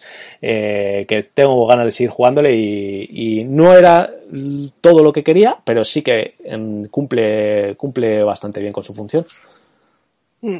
Las expansiones, bueno, decir que no se pueden mezclar, ¿vale? Te lo pone en el manual que o juegas a una o juegas a otra, pero no puedes mezclarlas todas y lo que te traen son eh, personajes, personajes nuevos y, y, cosas específicas. Una de ellas, por ejemplo, que trae unos robotitos Goliath por allí como a control remoto, ¿no? Que pueden, pueden poner bombas y explotar y demás. Eh, gases, gases, mm, eh, granadas con gases venenosos, ¿no? Y máscaras, máscaras de gas y cosas así. Que, bueno, pues eh, misiones con, con cosas diferentes, pues para darle un poco más de rejugabilidad a, al juego básico para, para poderle meter cositas nuevas. Aparte de eso, yo mm, a mí me, me gusta bastante el juego. Es mm, lo bueno que tiene, yo creo, es que es muy sencillo. Es muy sencillo de, de reglas, me refiero se, se pilla muy rápido y se juega pues igual. Es no, no suele haber muchas confusiones ni muchos muchas consultas en el manual y ayuda mucho esto en que las losetas sean pues aunque tengan dibujos diferentes pues no, no haya mucho no modifique ni el movimiento ni el no sé qué ni el no sé cuántos. Bastante bastante lógico como tú has dicho no hay tampoco muchísimas acciones especiales. Y lo que menos me gusta del juego sin duda es que lo que tú dices, ¿no? Que el juego de ordenador era mucho de infiltración, tenías que estar jugando constantemente con la infiltración, con la infiltración y con el que no te vieran, y aquí, pues todo te lo juegas a una tirada de dados, puedes hacer una estrategia y tienes que meter a un tipo en una loseta porque tienes que meterlo, y que en esa loseta entre un guardia y tire un dado y con un 1 un o un 2 te vea entonces pues me parece un poco ridículo. Debería haber quizá personajes que tuvieran eh, mayor o menor habilidad para, para camuflarse o, o, poder conseguir equipo que te ayudaran con estas tiradas de dados, porque me parece demasiado aleatorio que con un 1 y un 2 te vean y te pueda ir la misión a, al garete por eso y a lo mejor tú has programado todo y has eh, pensado una estrategia muy buena, pero justo esa tirada te sale mal y ya la has liado. Por lo tanto, deberías poder tener algo para minimizar esas, esas tiradas de, ocultación, ¿no? Como personajes expertos en ocultación, a lo mejor solo con un uno te vean, o pudiera relanzar, o, o directamente la primera ocultación fuera exitosa, no sé, cualquier, cualquier cosa que sin, que sin eh, complicar demasiado el asunto hicieran que el juego fuera realmente de, de exploración, o sea, de, de, ocultación, porque pues eso parece una, una cosa más de, del juego, pero al final, pues, si sale mal, pues tienes que empezar a pegar tiros ya, ya matar gentes. Ahí el, el máximo problema es que hay, hay, hay, partidas que duran unos 45 minutos, que si vas ligero la, la, haces en 30. El problema es si te pasa algo de eso, de que tú has programado guay, que está jugando bien, en una partida que hay algunas de escenarios de hasta 3 horas, ¿no? Que, que montas varios, varias localizaciones, tienes que hacer varias, joder, si te pasa eso, pues es con donde te puede eh, frustrar bastante y darle un patadón al juego, creo yo, que todavía no me ha pasado porque solo juego la, la, las misiones así más, más cortitas. Para mí es el punto, el mayor punto débil del juego. Por lo demás, no tiene tampoco una estrategia de la leche, porque en muchos escenarios, pues al final ves la disposición, ves lo que te piden y, y, es más o menos claro lo que tienes que hacer con los comandos que tienes. O sea, tampoco hay un elemento de, estrate de estrategia elevadísimo. Muchas veces, pues hay que ir por aquí porque no queda otra o por allá porque no queda otra. También los eventos que lo, tú comentabas dan mucho juego, ¿no? Porque los, eh, los alemanes se mueven en base a esos eventos, ¿no? Pueden decir, se mueven hacia el norte, hacia el sur, hacia el este, hacia el oeste. Entonces, según cómo se vayan moviendo, pues tú haces una cosa u otra. Lo que pasa tampoco tienes mucha decisión, ¿no? Pues si se mueven para un lado, pues tú vas para el otro.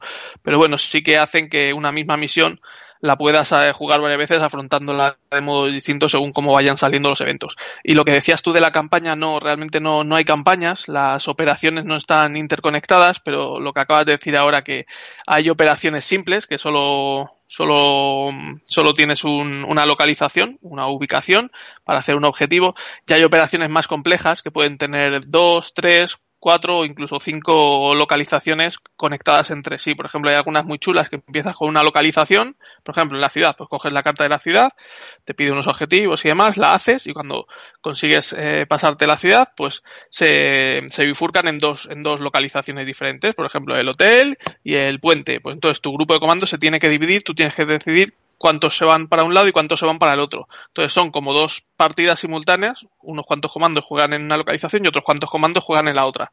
Se tienen que sincronizar para conseguir los objetivos más o menos a la vez y a lo mejor cuando salgan pues ya se juntan otra vez en un, en un escenario final. No es una campaña, es solo una partida, pero sí que tiene varias ubicaciones que van jugando. Entonces es lo que va modificando la, la duración de la partida, ¿no? Una partida de un solo escenario, de un solo escenario, de una sola localización, pues puede ser eso, tres cuartos de hora y una partida ya con cuatro o cinco escenarios, pues se puede ir eso a dos horas o dos horas y pico, si no te matan antes, claro. Pero está, está muy gracioso eso de, pues eso, una vez que llegas a, te pasas una localización y se bifurca, pues bueno, según las, según los objetivos que te pida cada ubicación, pues mandas a los, a los comandos que creas que van a, que van a ser más eficaces para, para conseguir el objetivo. Y eso, como tiene un montón de operaciones en la, en la caja base y luego además en Kickstarter daban, daban algunas exclusivas que se pueden conseguir o en la página web directamente o, o en la BGG, pues bueno, pues tienes más rejugabilidad y además las expansiones también te añaden más más operaciones, así que pues, tienes mucha partida para, para, para largo. Y al no ser campaña, pues tampoco te requiere jugar de, de continuo. Y lo que dices de las bolsas, lo daban en el Kickstarter sí que las daban como exclusivas y bueno, y te las venden aparte si las quieres, pues en la página de, de la editorial las puedes comprar o si no, pues bueno, pues unas bolsas normales, eh, marrones y Sí, yo tengo ahí. Yo, o lo que sea. Pues, nada, yo tengo ahí una, sí. una pila de. Compré 25 bolsas y las tengo ahí. Lo que pasa que, jolín, que, que mola que te, te vinieran, ¿no? Cuando es un. Es un. Eh, eh, un componente básico para el juego. O sea, que, que de hecho te, te, lo pone, te, lo pone, en el manual. Eh, mete esta, estas eh, fichas en una bolsa opaca. Vale, pues entonces me la tendréis que proporcionar, digo yo, no sé.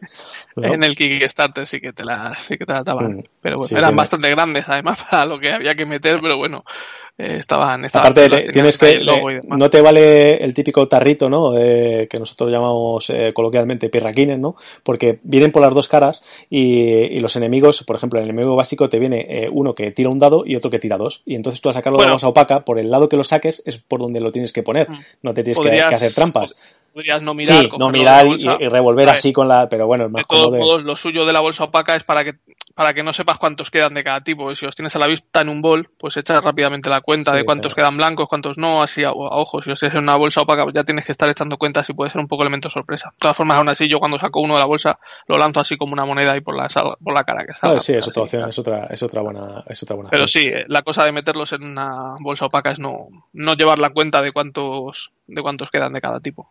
Bueno, este es un juego que, que tira mucho, mucho para nostálgicos de, de, del juego de, de, ordenador, aunque ya digo yo que a mí no me ha llevado, no me ha evocado esas sensaciones que yo tenía jugando a ese juego, que por otro lado eh, le tengo mucho, mucho cariño y mucho buen recuerdo, entonces a lo mejor también me, me está la nostalgia, me está impidiendo verle la, las cosas chulas de, del juego, aunque ya digo no, que, que me básicamente gusta. por eso, porque yo creo que no que el juego para estar basado en el comandos no le da tanto énfasis a, a la ocultación como le daba como le daba el, el original. Estos de, estos de Titan Noir, que yo me salí de la campaña, eh, son los que están detrás del Assassin's Creed Brother of the, Brotherhood of, Venice, que está teniendo bastantes retrasos. Ya era un, un, juego más ambicioso, con muchas minis, con la, con la licencia oficial de, de Assassin's Creed de, de, las consolas, que yo creo que, bueno, le llegarían a, a ellos, porque lo primero, el, el, estudio original de, que no me acuerdo ahora cómo se llama, son franceses. Ubisoft, Ubisoft ¿no? son, son franceses y,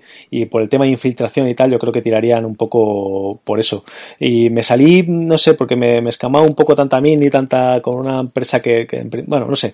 Eh, seguro que es el típico que cuando llegue me va a dar bastante envidia. Eh, el rollo de, de las losetas es, es, similar, si ves la disposición de las losetas en mesa es igual, hay losetas de tres tamaños, lo que no sé si dará igual por un lado o por otro, o te pedirán losetas específicas, pero eso sí que parece igual. Y sí que es cierto que traían mogollón de minis, incluso tra traían torres que eran súper grandes. Pero sí, para hacer el, parecía, el, salto parecía, de fe, ¿no? Y sí, la pesca. Me parecía excesivo ya tanta mini. Una de las cosas que me gusta, lo he dicho antes, de este comando es que son todo tokens, como tazos, digamos.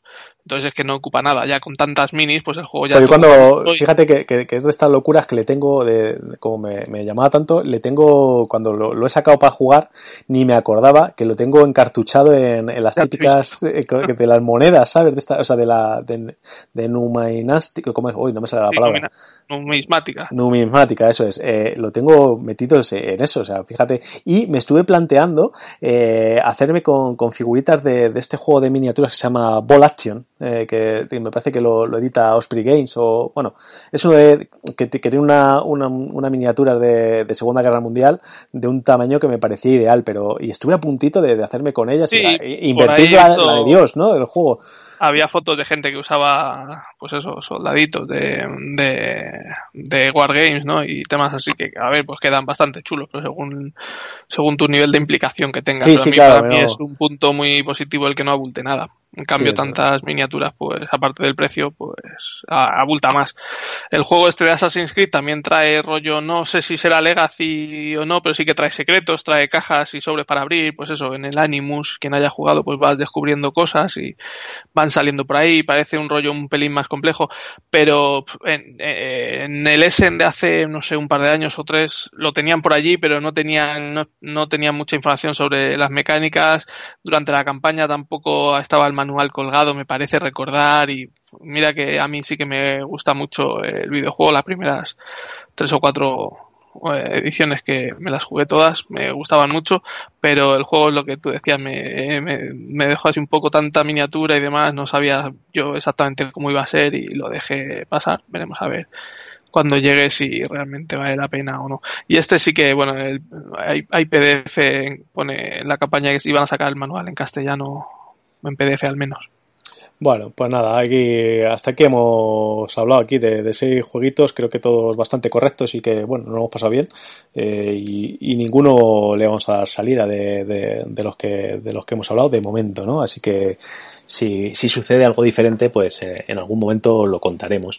Y, y, nada, ahora vamos a hablar de, de alguna cosilla más por alargar un, ratito esto, que teníamos aquí un par de cosas medio preparadas y un par de que a lo mejor le suelto de sorpresa a Pirracas para ver cómo reacciona, que, que me gustó el último día. Bueno, venga, vamos con un poquito de música y ahora seguimos.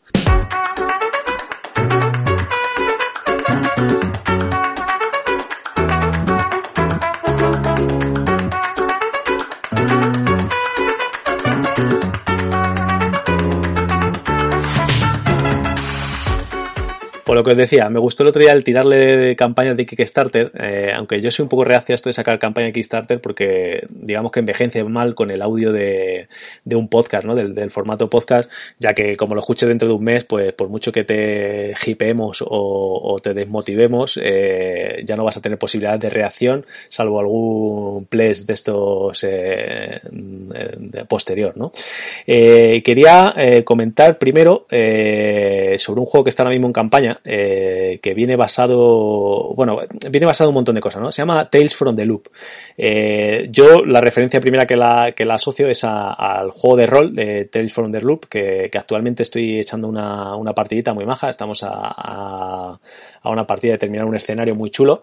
Eh, hacía siglos que no jugaba el rol y, ha tenido que venir el confinamiento para poder jugarlo un poquito online y, la, temática está muy chula. Es eh, un típico Estados Unidos años 80, eh, pero es como un pasado distópico en el cual pues hay un, después de la Segunda Guerra Mundial hay como un avance tecnológico y, hay cosas que están como, como, muy avanzadas tecnológicamente para la época que es, pero sí que seguimos en, en esos años 80 y en esas películas tipo Los Goonies eh, y de, o El Club de los Cinco incluso, eh, cosas así. esa es la ambientación, ¿no? Y luego aparte eh, está del, Del juego, del juego de rol dices. El juego de rol y en teoría también el... Este, este, ¿no? Ah, bueno, sí, esto, sí, pero vamos, que no está basado en Estados Unidos. Los originales están basados en Suecia, pero... El autor es sueco. No, perdona, sí, sí que es Suecia, se pero bueno, ese, sí que estás viendo la historia del juego es como eso, un típico unos Goonies, ¿no? Eh, eres un grupo de niños y de hecho en el, juego original de, rol eh, no puedes morir, como, como casi la mayoría de los juegos de rol, porque son niños, eh, lo que te pasa es que cuando ya mm, se te va de las manos el tema, pues intervienen los adultos y en cuanto intervienen los adultos se acaba toda la magia y ni aventura ni nada, ¿no? Pero no, no llegas a morir. Si luego hay una segunda parte, que ahora mismo no recuerdo el título, que ya son adolescentes y ahí sí que, entra la muerte, entra la muerte en, escena. Hay como una super empresa, se llama el, loop este que, aquí lo han traducido en castellano, que por cierto va a salir el juego de rol en castellano por Edge, eh, el bucle lo han traducido. Eh, es como una macroempresa, ¿no? Que, bueno, que van a salir cosas como sobrenaturales. También eh, tenéis que imaginaros un poquito el Strange Things, ¿no? Es un, van a pasar cosas sobrenaturales. A raíz de esto, eh, hay una serie de televisión que está actualmente en Amazon Prime, que, salió hace poquito.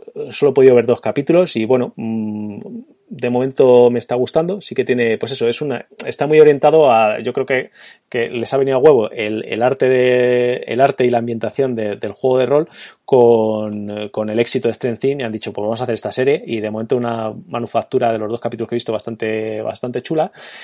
Y con todo esto, ha salido un juego de mesa que está actualmente en campaña en Kickstarter. Ya está financiado, tres veces el tal, pero eh, me da un aspecto completamente de cutre que no te o sea, no me lié ni a campaña porque me, entré con muchas ganas, ¿no? Del, del grupete de rock lo estamos, lo estamos jugando, enseguida lo, lo, vimos y tal, porque no tenía conocimiento de que iba a salir, y me metí en la campaña y me parece terrible. O sea, es como, no sé, como me recuerda la isla del tesoro o algo así. Unos standees super cutres, vienen cuatro minis de, robots, porque en, este mundillo hay unos robots, pero que están como abandonados porque no, no, sirven para lo que para lo que valían y tal.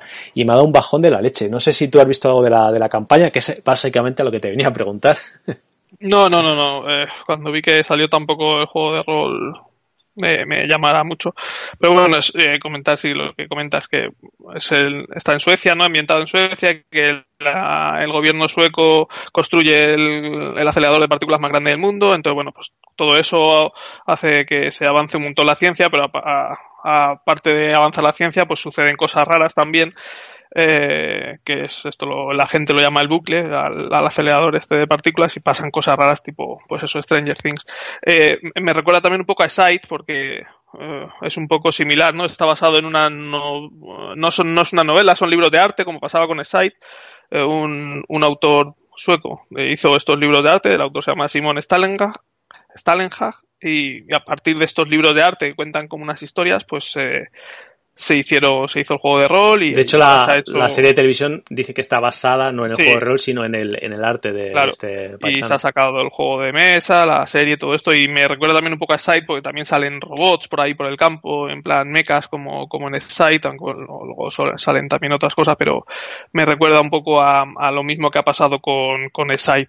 Y bueno pues sí supongo que han visto el tirón de del, del juego de rol y han aprovechado para sacar el juego de mesa y bueno, la serie pues viendo lo que tú dices un poco el éxito de Stranger Things que al fin y al cabo es algo más o menos parecido pues han tirado por ahí a ver qué tal. No, tampoco, tampoco la he visto, ¿eh? Tampoco... Yo de momento con, con, dos capítulos te la, te la recomiendo, que la le eches un ojo y... Sí, la tengo puesta en favoritos.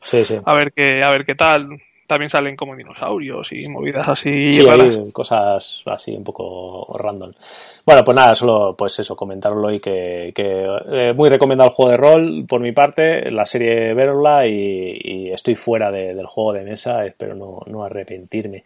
Pero el autor sí que creo que era famoso, ¿no? El autor del juego de mesa. Ni le mira, la verdad es que ya te digo que me dio mucho bajón solo con ver el arte, me tengo que meter un poco más. Tampoco quiero meter para no, para no caer, ¿eh? porque no sé, no, no, no, no, no, no me llama. Eh, lo dejamos así. El estoy buscándolo. Así a mm. primera vista, si no le ponen de lo primero es que tampoco será tan, tan, Habla mucho de, del artista, del Simon, Simon Stalinhart. Martin Takaichi es el, autor. Martin Takaichi, que aunque tenga apellido japonés, el tío no, no tiene cara de japonés. No tiene cara de japonés. tiene cara de, de, occidental. Y no sé, pues tampoco pone que sí que ha estado jugando juegos de mesa y qué tal, pero tampoco no, no tiene nada. No, es nadie, ¿no? no es nadie. Bueno, pues nada, eso es la, un poquito Tales from the Loop. Y, y del otro que, obviamente tenemos que hablar es de, de Frosthaven, ¿no? Frosthaven, bueno, pues eso, parece que, que lo ha petado y que lo va a petar, ¿no? Es, está recaudando, bueno, el primer día no sé si llevaba dos millones ya recaudados, se fundó en, se financió en en cuestión de minutos. en 24 horas fue un 5 kilos. Sí, 24 horas. Y, todavía quedan 20 días más y llevan ya recaudado 7 millones. Así que si no pasa a ser el proyecto más financiado de, al menos del juego de mesa, poco le va a faltar. Hombre, tiene el duro competidor de, de, la burrada de, del, oh, lo diré, el de las miniaturas, pero claro, es que eran muchas miniaturas. El, el Kingdom de Monster. Kingdom de Monster y luego tiene la tontería del, del de los gatos estos que explotan, Exploding Kitten, que, que, da por otros motivos y, tal. Pero bueno, sí, estará ahí. Bueno, el, primer Kingdom Dead Monster, a ver cuántos es que no, no me acordaba. El primer Kingdom Dead Monster. El más tocho fueron 12 el primero sacó dos. vale, pues será. será 12, 12, o 13 pues no sé yo, ¿eh? porque este ya va sí, ya lleva la mitad. A ver, la... a ver el problema eh, del juego que bueno, también es que este son son niveles de pledge mucho más bajos. Claro, sí, que, Kingdom of Monster te ibas mínimo a 200 y pico, lo más bajo, si no te ibas a más, y en este estás en 100 dólares. Eh, lo único que queremos hablar de aquí es pues, un poco para, por opinión, para que tengáis la nuestra, igual que, que habéis podido escuchar en, otros medios. Eh, como, y eso, que además los, las ediciones en otros idiomas se han anunciado por lo que, bueno, el propio Isaac Childress dijo que seis meses después saldrían las ediciones. No, y está en la, eh, la frecuente, en las preguntas frecuentes de, de la campaña, la podéis ver y ya te pone que, que aquí lo va a sacar Asmodee en castellano, etcétera. Sí, ponía que seis meses, que unos seis meses después saldrían localizadas y, Asmode ya lanzó el comunicado oficial. Bueno, él mismo en las preguntas frecuentes dice las, los partners que tienen los distintos países que no podía dar fechas exactas, pero que unos seis meses después saldría y por lo menos en España, ya ha confirmado que saldría a finales de 2021. Eh, más o menos la fecha estimada para la entrega del, del Kickstarter es marzo, pues eso, seis, entre seis y nueve meses después, si hay algún retraso, pues eso, unos seis meses después saldrán las ediciones localizadas. Eh, bueno, en español no ha salido la expansión, todavía no ha salido, ni Asmodee ha dicho nada, tampoco del, del nuevo juego que va a sacar basado en Gloomhaven pero a un precio más bajo, el Jaws of the Lions, pero bueno, este Frosthaven sí que se han metido en el, en el ajo, viendo cómo ha vendido el, el básico, también tampoco me extraña que no hayan sacado también la expansión, porque al final es mucho menos material para traducir y viendo cómo ha vendido el básico, pues supongo que la expansión también vendería bien. Y este Frosthaven es eso, es otro, es otro básico, no necesitas el Gloomhaven original, y es como digamos un Gloomhaven 2.0. La mecánica básica es la misma, pero le han metido eh, un tema de crafteo, cuando consigues, eh, cuando luteas en las mazmorras no te llevas oro, sino que te llevas materiales para hacer luego recetas y crearte tus propias cosas, tus propios artilugios.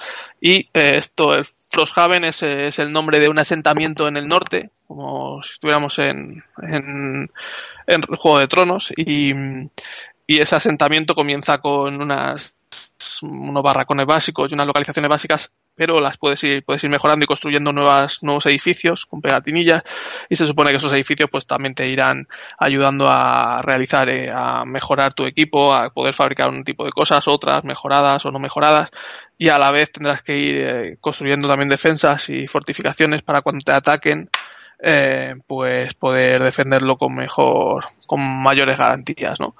Ah, y aparte de eso, pues el funcionamiento del juego era muy, muy, muy similar. Hay unas eh, estaciones del año, ¿vale? Que, afectarán al clima y también dicen que, que tendrá, que tendrá que, eh, que afectar al, al sistema de, juego. Supongo que, bueno, pues si, si hace frío, pues tendrás algunas penalizaciones o demás, no sé eh, en qué, en qué afectará exactamente. Pero bueno, pues eso, que ha metido, han metido cositas diferentes. También los personajes básicos, hay algunos muy, muy chulos que usan, que usan cada uno unas mecánicas distintas. Todos funcionan con cartas, pero sí que hay uno que es como, son como gemelos o gemelas y juegas con una, pero ahí según qué carta uses puedes, puede ser la otra intercambias la figura intercambias también el mazo. Y unas cosas así bastante raras. Y otro personaje también usa unos tokens diferentes, específicos, que le permiten hacer cosas distintas. También han evolucionado un poco eso, los tipos de personajes que, o de las razas que puedas, que puedes usar. Veremos a ver si no, eh, si no convierte todo en un poco engorroso, pero así sobre el papel, pues oye, el Gloomhaven es el número uno y mola un montón, pues bueno, todo lo que le vayan a añadir, pues a priori parece que está bastante interesante. Entonces, bueno, pues con todo esto la gente se ha metido de cabeza y llevan ya recaudados esos 7 millones y, y con el anuncio de que van a salir las versiones localizadas poco tiempo después, la gente ha seguido. Además, ha habido mucho, mucho problema, mucha discusión porque mm, han hecho Isaac ha hecho lo mismo que hizo que hicieron los del Spirit Island en uno de los últimos Kickstarter que dicen que, que los impuestos de import, el IVA vaya, vaya que lo va a pagar el, el mecenas que, que, ellos no lo van a pagar ellos harán cargo solo de las tasas de importación pero luego ya cada uno tendrá que pagar el, el impuesto entonces bueno pues el precio que ves en el en el Kickstarter es el, lo que es el juego le tienes que sumar el envío los addons que le metas y luego a todo eso pues le tendrás que sumar el, el IVA de importación que bueno en Europa será de un 20% o dicen que bueno si entra por, por Alemania pues será un 20% entonces en Europa pues no está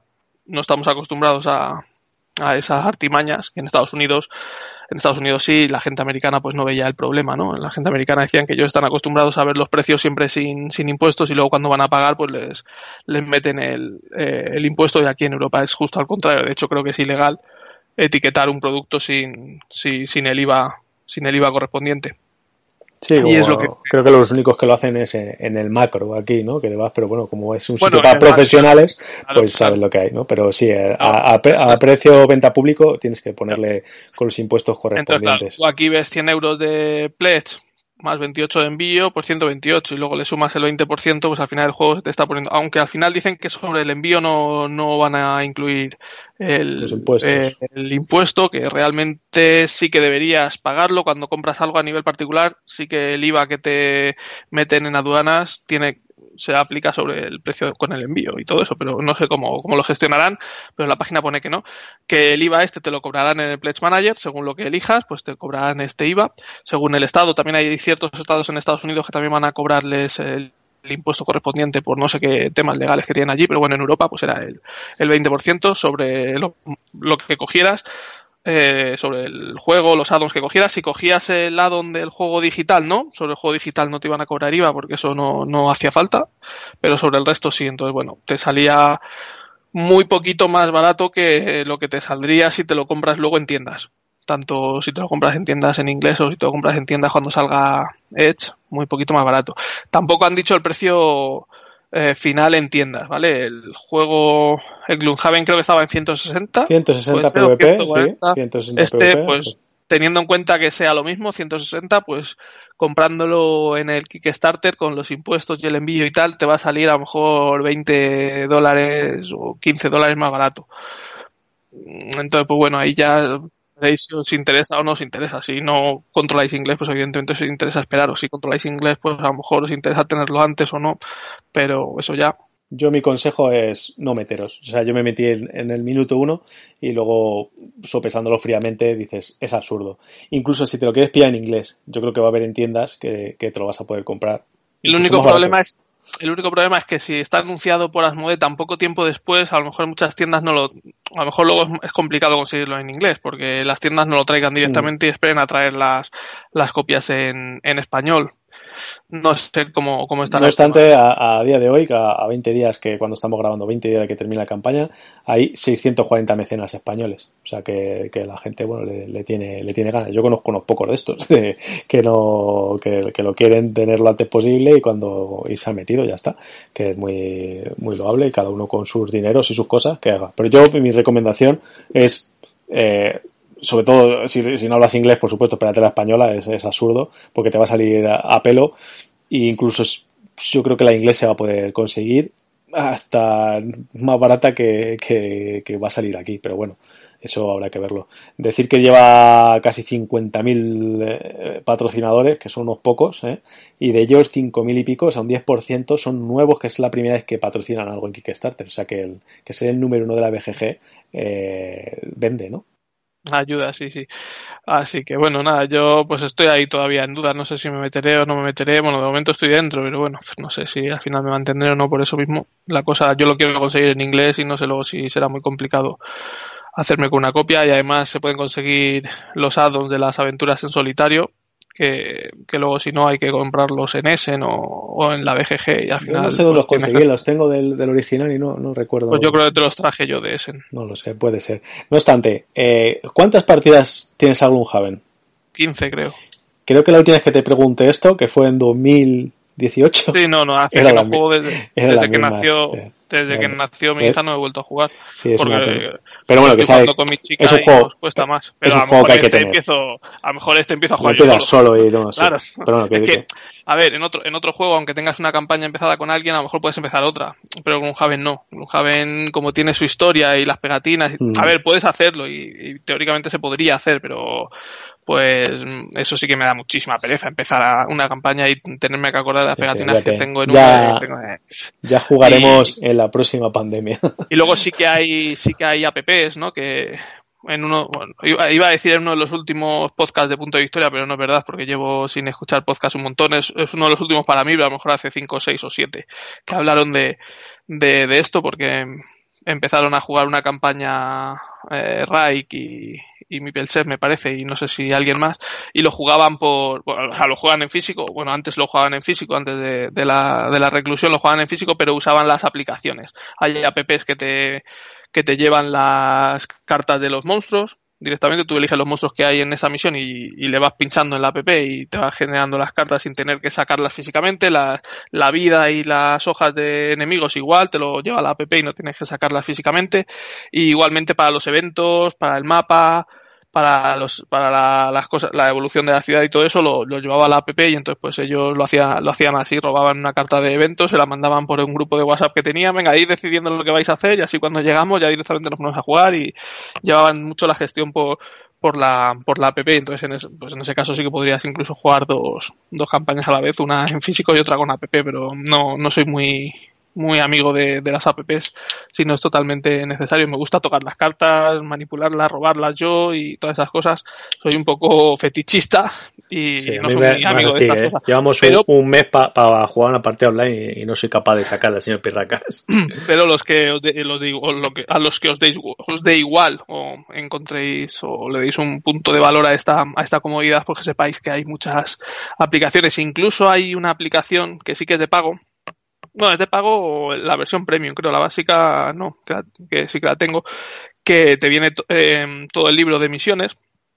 Entonces tú eliges la misión que quieres y te sale la, la loseta básica y las demás como emborronadas y según vas pinchando te las va mostrando para, para no ir viendo directamente todo y, ese libro de misiones te lo te viene traducido a varios idiomas. Lo que para traducirlo creo que tenías que pagar, pero bueno, antes de que saliera en castellano, no, antes de que saliera, no, cuando ya salió en castellano incluso, aunque lo tengáis en inglés, pues si queréis podéis comprar la aplicación esa y os lee las, os, la no os la leo, os la leí vosotros, pero vamos, que las misiones las tenéis en, en castellano traducido. Bueno, no, obstante, aunque si, si, nos oís a nosotros, seguro que, escucháis Punto de Victoria en un 95%.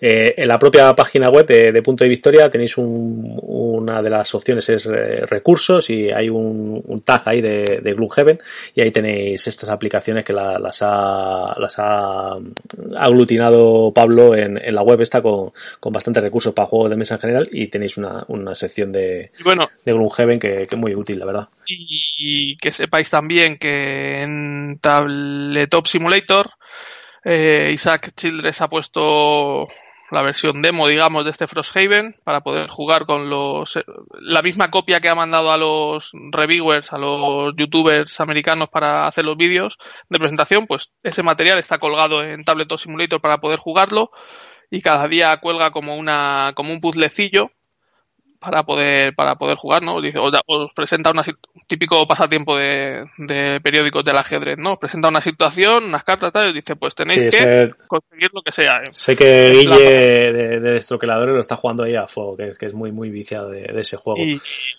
y, nada, pues eso en Tablet Simulator lo podéis jugar, y luego en Steam hay una hay una app de, de Gloomhaven, que es una adaptación que ha hecho Asmodee Digital de, de Gloomhaven original a a videojuego, que si bien la mecánica básica es la misma, tiene alguna pequeñita diferencia con el con el Gloomhaven de, de tablero, sobre todo la... Tampoco la ha seguido dando mucho, ¿no? Parece que no iba a ser eh, bueno, ya, ya, te digo que jugar en, en, PC me da un mogollón de pereza porque normalmente si tengo tiempo para ponerme con el PC, tengo tiempo para ponerme a jugar y prefiero ponerme a jugar. que sí. Entonces lo jugué, lo jugué mucho cuando me lo compré. Todavía no está la versión final, está el acceso anticipado este, que puedes, ah, también está más barato ahora que si lo juegas al final. Entonces no está todo implementado, todavía no están todas las clases, hay bastantes, hay misiones, escenarios y mini campañas puestas, pero no está la campaña grande. Y también dijeron que la campaña grande no iba a ser la misma que la del juego de mesa, por no repetir dos veces lo mismo. Entonces tiene muy buena pinta porque al final cuando estás jugando en una, una un escenario es igual que, que, el juego de mesa, tienes tus cartas, tus personajes, pero bueno, lo ves todo en tres dimensiones, en el ordenador y para quien le guste o le dé menos pereza, pues es un punto muy positivo. Yo lo compré, le di mucho cuando me lo compré, luego no le he vuelto, no le he vuelto a dar y menos ahora que tengo más. La otra, otra curiosidad que, me, que ya que estamos aquí charleteando un poco de todo, eh, me gustaría meter es, eh, estoy viendo la, los proyectos vaqueados por, por el propio Isaac Childress y el tío es un Eurogamer de culo duro. A ver si juega a lo que, a lo que vaquea. Tricerion, eh, Carson City. El primer juego, el primer juego que sacó este hombre era el Forge War, que es un Eurogame ahí mm. O sea, tiene tema, porque tiene tema, pero, pero es un Eurogame ahí, ahí durete. En general, le pega un poco a todo, pero bueno, a, de así últimos el Pipeline, el The States, que son, son euros. Y, bueno, también es, fan de... Gloomhaven también es, el founder de Gloomhaven también es un euro, al fin y al cabo. Y bueno, y, y Gloomhaven y Frosthaven, él sigue diciendo que son Eurogames. Tiene mecánicas muy, muy euros. Que no eh, quería meter dados, ni quería meter cosas de esas. Bueno, pues ahí, venga, y ahora esto sí que lo habíamos medio previsto. Pero, ha patrocinado el Street Master y el Brook City. Sí, eso lo estaba viendo también, el fan de, Blacklist Game. Eh, y, esta sí que no, no te había hablado de, comentarla, pero bueno, así abuela pluma, a lo mejor la, has leído un poco, es eh, la campaña de Whale Great eh, a solo Fantasy Quest Game. No sé si le, has visto, es muy curioso, es un juego de, cartitas de, pues eso, de, fantasía medieval, tal. Es eh, solitario, eh, con un arte blanco y negro todo. yo ya lo he descartado gracias a, a ver, lo estuve hablando con, con Bilbo y con Asolas, que, que tenemos ahí un grupillo de, bueno, de, otra campaña que estamos juntos y lo comentamos, como son, ambos son muy, muy jugadores en solitario, y lo tenían pendiente de leer, entonces, joder, me daba pereza ponerme porque el arte me había llamado la atención y, y tiene un chico que que, últimamente le estoy siguiendo bastante, ya, es conocido en el, en el mundillo, en la BSK no sé cómo, cómo se llama, pero bueno, tiene un canal en, YouTube que se llama eh, Kitchen Five, no sé si le conoces. Kick in Five. Pues hace unos vídeos muy, muy amenos, eh, lo, os lo recomiendo. Eh, mm, no es el típico youtuber influencer, es, es, un tío bastante modesto, explica bastante bien los juegos. Si le coges su, su manera de hablar, a mí me gusta bastante. Y ahora con todo esto del encierro, pues he estado haciendo bastante reviews de, de juegos que están en Kickstarter, campaña de Kickstarter y tal. Y, bueno, me he visto su vídeo explicándolo y tal. Y bueno, entre el, pre, el, juego no está mal, eh, me ha parecido guay, es el típico juego de, de acciones, tienes unas acciones con las cartas y vas sacando enemigos, enfrentándote a ellos y tal. Pero lo que ofrece con el precio que tiene se va completamente a las manos. No es para nada. Empieza eh, el básico, no sé si son. ¿Cuál, cuál, has dicho? ¿Cómo se llama? Mira, te lo voy a deletrear porque es complicado. Es V-E-I-L. Vale, sí, vale. Rate. Real rate. Eh, O sea, de primer aspecto te puede dar muy eso, pero eh, el juego básico viene muy cortito y directamente es de estos juegos que te meten la expansión, eh, siendo el primer juego que sacas, meter ya una expansión y tal, y te, te más, que te duplica el precio. Son, son 30 libras el, el, base y 80 si lo quieres con la expansión. Entonces, bueno, me he quedado fuera con eso, pero bueno, es un juego curioso y eh, si te entra el arte, la verdad es que está chulo. Y es todo en blanco y negro y así fantástico medieval. Bueno, ahí, ahí está. Era por, por comentarle también, por si sabías algo de él. No, lo vi cuando, cuando salió que sí, el arte era bastante chulo, en blanco y negro, pero además eh, está bien, bien dibujado y demás, pero no, me leía así un poco por encima de lo que traía y no, dije, bueno, uno de tantos, no. Bueno, era un poco más, sobre todo ya aprovechando el juego para recomendaros eh, Kicking Five, o sea, que, le echéis, le echéis un juego que muchos le conoceréis, ya digo, en, es un usuario que, ahora mismo no me sale el nombre, muy activo en, en la BSK y ya lleva tiempo con, con, con, el canalillo este de YouTube, yo lo conocí hace unos meses y la verdad es que, eh, que, me, que de los, en castellano, que es de los que más me, me gusta últimamente, cómo, cómo se explica y tal. Bueno, pues hasta ahí nuestra sección esta improvisada de Kickstarter. Eh, tenemos así sí, así nos por ahí. Pues de momento no tengo no tengo nada, pero bueno, voy a dar un, un así sí. Pues eh, venga, dale, dale, que está ahí, tira para ahí. Bueno, pues en la en el último en el último episodio dimos un, un así no a las a las campañas solidarias pseudo solidarias que, que hacían o que habían lanzado algunos algunas editoriales para limpiar el almacén, ¿no? Y, bueno, pues hace un día o dos, pues aquí mi compañero sacó una campaña que realmente sí es una campaña solidaria. Así que bueno, a mí así sí va para él y en mi timeline o en el suyo podéis encontrar un enlace al vídeo que hizo y si estáis interesados, pues es algo parecido a lo que hizo la, editorial, pero en este caso sí, sí es una campaña solidaria porque el dinero no, el dinero recaudado no, no va para él, sino va para una ONG Así que bueno, pues si, si queréis colaborar o echar un ojo a, a, a, su propuesta, pues ahí tenéis el enlace. O en su canal de YouTube, pues también lo, lo tenéis. Bueno, pues te lo agradezco, es muy sencillo. Son cuatro juegos de, de mi colección de, de, cierta editorial que pues te los regalo. Lo único que tienes que hacer es una aportación a, a una ONG, me mandas el justificante y yo cuanto se pueda te, te lo voy a enviar el, el, juego. Esa, esa, simplemente eso. Yo tengo otro, otro así sí, que, que va para, para, mm, ay, ¿cómo se llama? Joder, me acabo de quedar eh, completamente en blanco. Los chicos que han sacado el, eh, uf, también me queda en blanco de eso. Qué desastre.